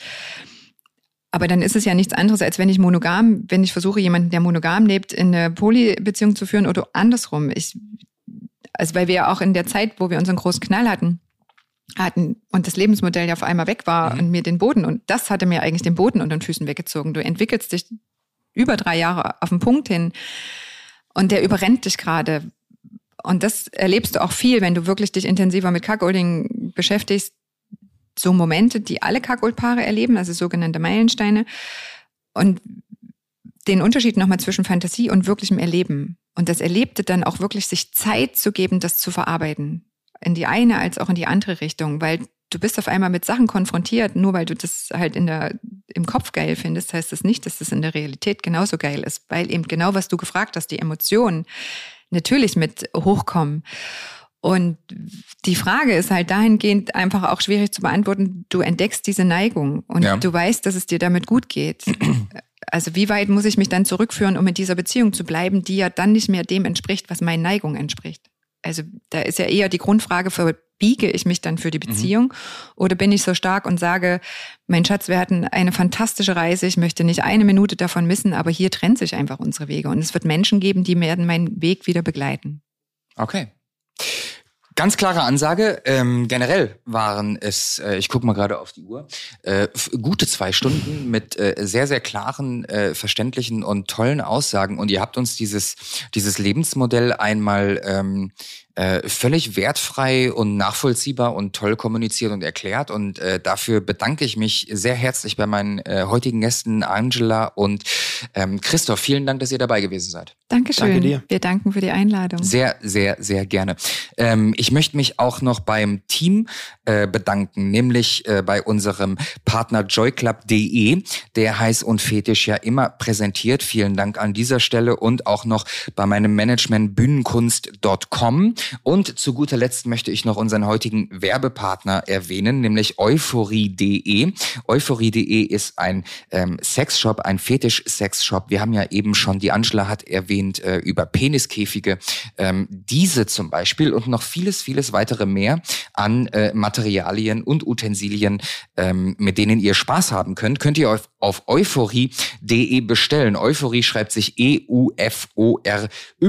und es gibt für äh, Zuhörer Zuhörer von Heiß und Fetisch auch noch einen Rabattcode und diesen Rabattcode findet ihr in den Show Notes zu dieser Ausgabe. Ähm, da gibt es einen kleinen Text zu und da steht der Rabattcode drin. So, jetzt sind wir äh, hier am Ende. Vielen, vielen Dank an euch, ihr lieben Zuhörer da draußen, die ihr uns wieder mal zugehört habt. Es war eine sehr spannende, interessante Folge. Ich habe selber heute sehr viel dazu gelernt. Ich freue mich auf die nächste Ausgabe und das war's bis hierhin. Vielen Dank. Tschüss.